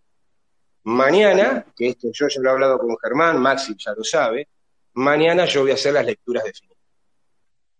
Ariel, disculpa, ¿no? Que, te esté molestando, pero conociendo cómo son los brasileros, macumberos, por supuesto, y son, son prácticamente especialista en el tema de, de, brujería, mañana seguramente algo preparado deben tener. ¿O me equivoco? Eh, mira, conociendo cómo son, ¿no? conociendo cómo son. Eh, para, ¿cómo, es tu nombre? No te vi. Eh, Guillermo. Guillermo, Guillermo. Oh, encantado. Eh, sí, a ver. Eh, Brasil, Bra- Brasil es un, un país que se maneja mucho con estos temas energéticos. Pero vos no te creas que acá en la Argentina somos santos. Y acá hay gente que sabe lo que hace, desde ese lado también. Y no es porque sean ellos, no es porque sean ellos, pero es una realidad. Por escándalo, el club que más maneja ese tipo de energías, de hecho ya es abierto, es Boca. O sea, hace un mes, mes y medio que estamos viendo en todos los, por todos lados que sale Giorgio Armas a hablar. Pero Ariel, una preguntita, una preguntita chiquita que tiene que ver con lo que estás diciendo. ¿No es cierto que en Brasil tiene la magia negra más poderosa de, de esta parte del continente? De esta parte del continente, sí. La más poderosa está en África. Ariel, perdóname que te interrumpa. Cuando vos usás, si vos, por ejemplo, competís, vos sos equipo Ariel, yo soy equipo Car, vamos a una final y vos me tirás todo el ritual de magia negra. ¿Eso te garantiza que vas a ganar? Primera pregunta. Y la segunda, ¿después no se te da el efecto rebote que la maldad te vuelva? Muy bien, muy, muy buena pregunta acá. A ver, no, no, no se te puede asegurar nada. Sí es, eh, es una ayuda importante, porque te puede bloquear energéticamente, pero para eso tenemos que estar hablando de gente que está muy preparada, que está muy consagrada y que puede, y es reconocido, eh, y por ahí con esto aburro, pero gente no, No, no solamente quiero aprender, preparada, no me aburrís, no quiero solamente preparada, sino gente que esté consagrada y que sea reconocida por seres de otro plano. Porque esto es lo mismo que yo te, a vos te viene a tocar la puerta de tu casa una persona que no conoces y te dice policía. ¿Y vos, Sí. vos, vos no le vas a pedir una insignia, no le vas a pedir una placa identificatoria, algo? Claro, sí. Fenómeno. Bueno, a nivel energético y esotérico pasa lo mismo. Cuando vos querés hacer determinados tipos de trabajo para perjudicar a otro, estás haciendo pactos. ¿Estás haciendo pactos con quién? Con energías que provienen de otro plano. Seres del energías- bajo astral. Exactamente. Esas energías te tienen que reconocer. Te dicen, ¿y vos quién sos? No, yo soy Car. Fulanito de tal que me sé la historia de la Bruna, soy fanático de River, soy un tipo de Capricornio que me rompo el culo todos los santos días, hace 50 años y me sale todo para los gente. Te vengo a pedir ayuda. Car, ¿Car quién? ¿Quién sos, Car? Andá a tocar timbre a otro lado. Ahora, si vos tenés, si vos tenés ese poder, tenés esa consagración y estás reconocido, bueno, ahí ya estamos hablando de palabras mayores. Y lógicamente que te pueden trabar. Y a veces las energías no hacen efectos en el momento. Son como los contactos de los planetas, avancen en el tiempo. Y a veces haces trabajos específicos para determinado fin, y si ese fin no se cumple, después te empieza a trabar todos los demás canales energéticos de tu vida. Entonces, y obviamente que el karma, y que se ve en la casa 12, por ejemplo, en astrología, lógicamente que lo terminás pagando. Y cuando haces vudú, o cuando haces otro tipo de, hay dos, terminan pagando tus hijos normalmente. Entonces, guarda. No, no es para cualquiera. Eh, vos me preguntás a mí, Ariel, ¿sabés, conocés? Sí, yo sé, conozco. ¿Lo podés hacer ni en pedo? Ni en pedo. Primero, porque no me interesa hacerlo. Y segundo, porque a mí no me conoce nadie en los otros planos. Pero no me conoce nadie porque a mí no me interesa tampoco meterme ahí. Perfecto, Arilitis. Y la última, y gracias por tu paciencia. Me encanta hablar mucho con vos. Por ejemplo, vos, equipo de Ariel contra el equipo de Car. El equipo de Ariel me tira toda la magia negra y la umbanda del mundo. Y el equipo de Car no usa nada de, magia. ¿Cómo bloquea el equipo de Car la mala onda que le tira Ariel? eh? Sin usar un medium, sin usar un brujo, sin usar un hechicero, mediante la normalidad natural. ¿Cómo hago para bloquearte el mal que vos me estás tirando? Y tenés que, tenés que ser una persona que tenga una energía muy alta, muy especial, una, una autoestima eh, eh, distinta. Pues te explico, especial, porque a ver, no se trata cada hachazo por puñalada. A veces con protecciones tan fuertes como los trabajos sirven y sirven mucho. Si no, ya entramos en una guerra de brujo contra brujo, de chamán contra chamán, de mago contra mago, como lo quieras llamar. O de sectas contra sectas. Pero sí cuando la persona o, o la institución o los lugares a atacar están con sus chakras bien alineados, con las energías muy fuertes, con las energías que están vibrando alto, y el efecto es más difícil. de, lograr, lo cual no significa que no se logre. Pero puede que sea más reticente, puede que tarde bastante más tiempo que si te agarra un pobre tipo que está eh, totalmente con sus energías bajas, que está pasando por un mal momento, que está atravesando un problema de salud, que no está bien psicológicamente, que no está bien espiritualmente, que tiene su autoestima baja, que se siente poca cosa, a ese lo va a afectar mucho más rápido y mucho más fuerte. Y vos para buscar el escudo protector contra la, la mala onda, ¿no, ¿no tenés que recurrir a seres del bajo astral también? No, no. No, no, no, porque eh, hay, hay, un, hay un montón de, de artilugios que están basados en, en el alto astral como, como, como en el bajo.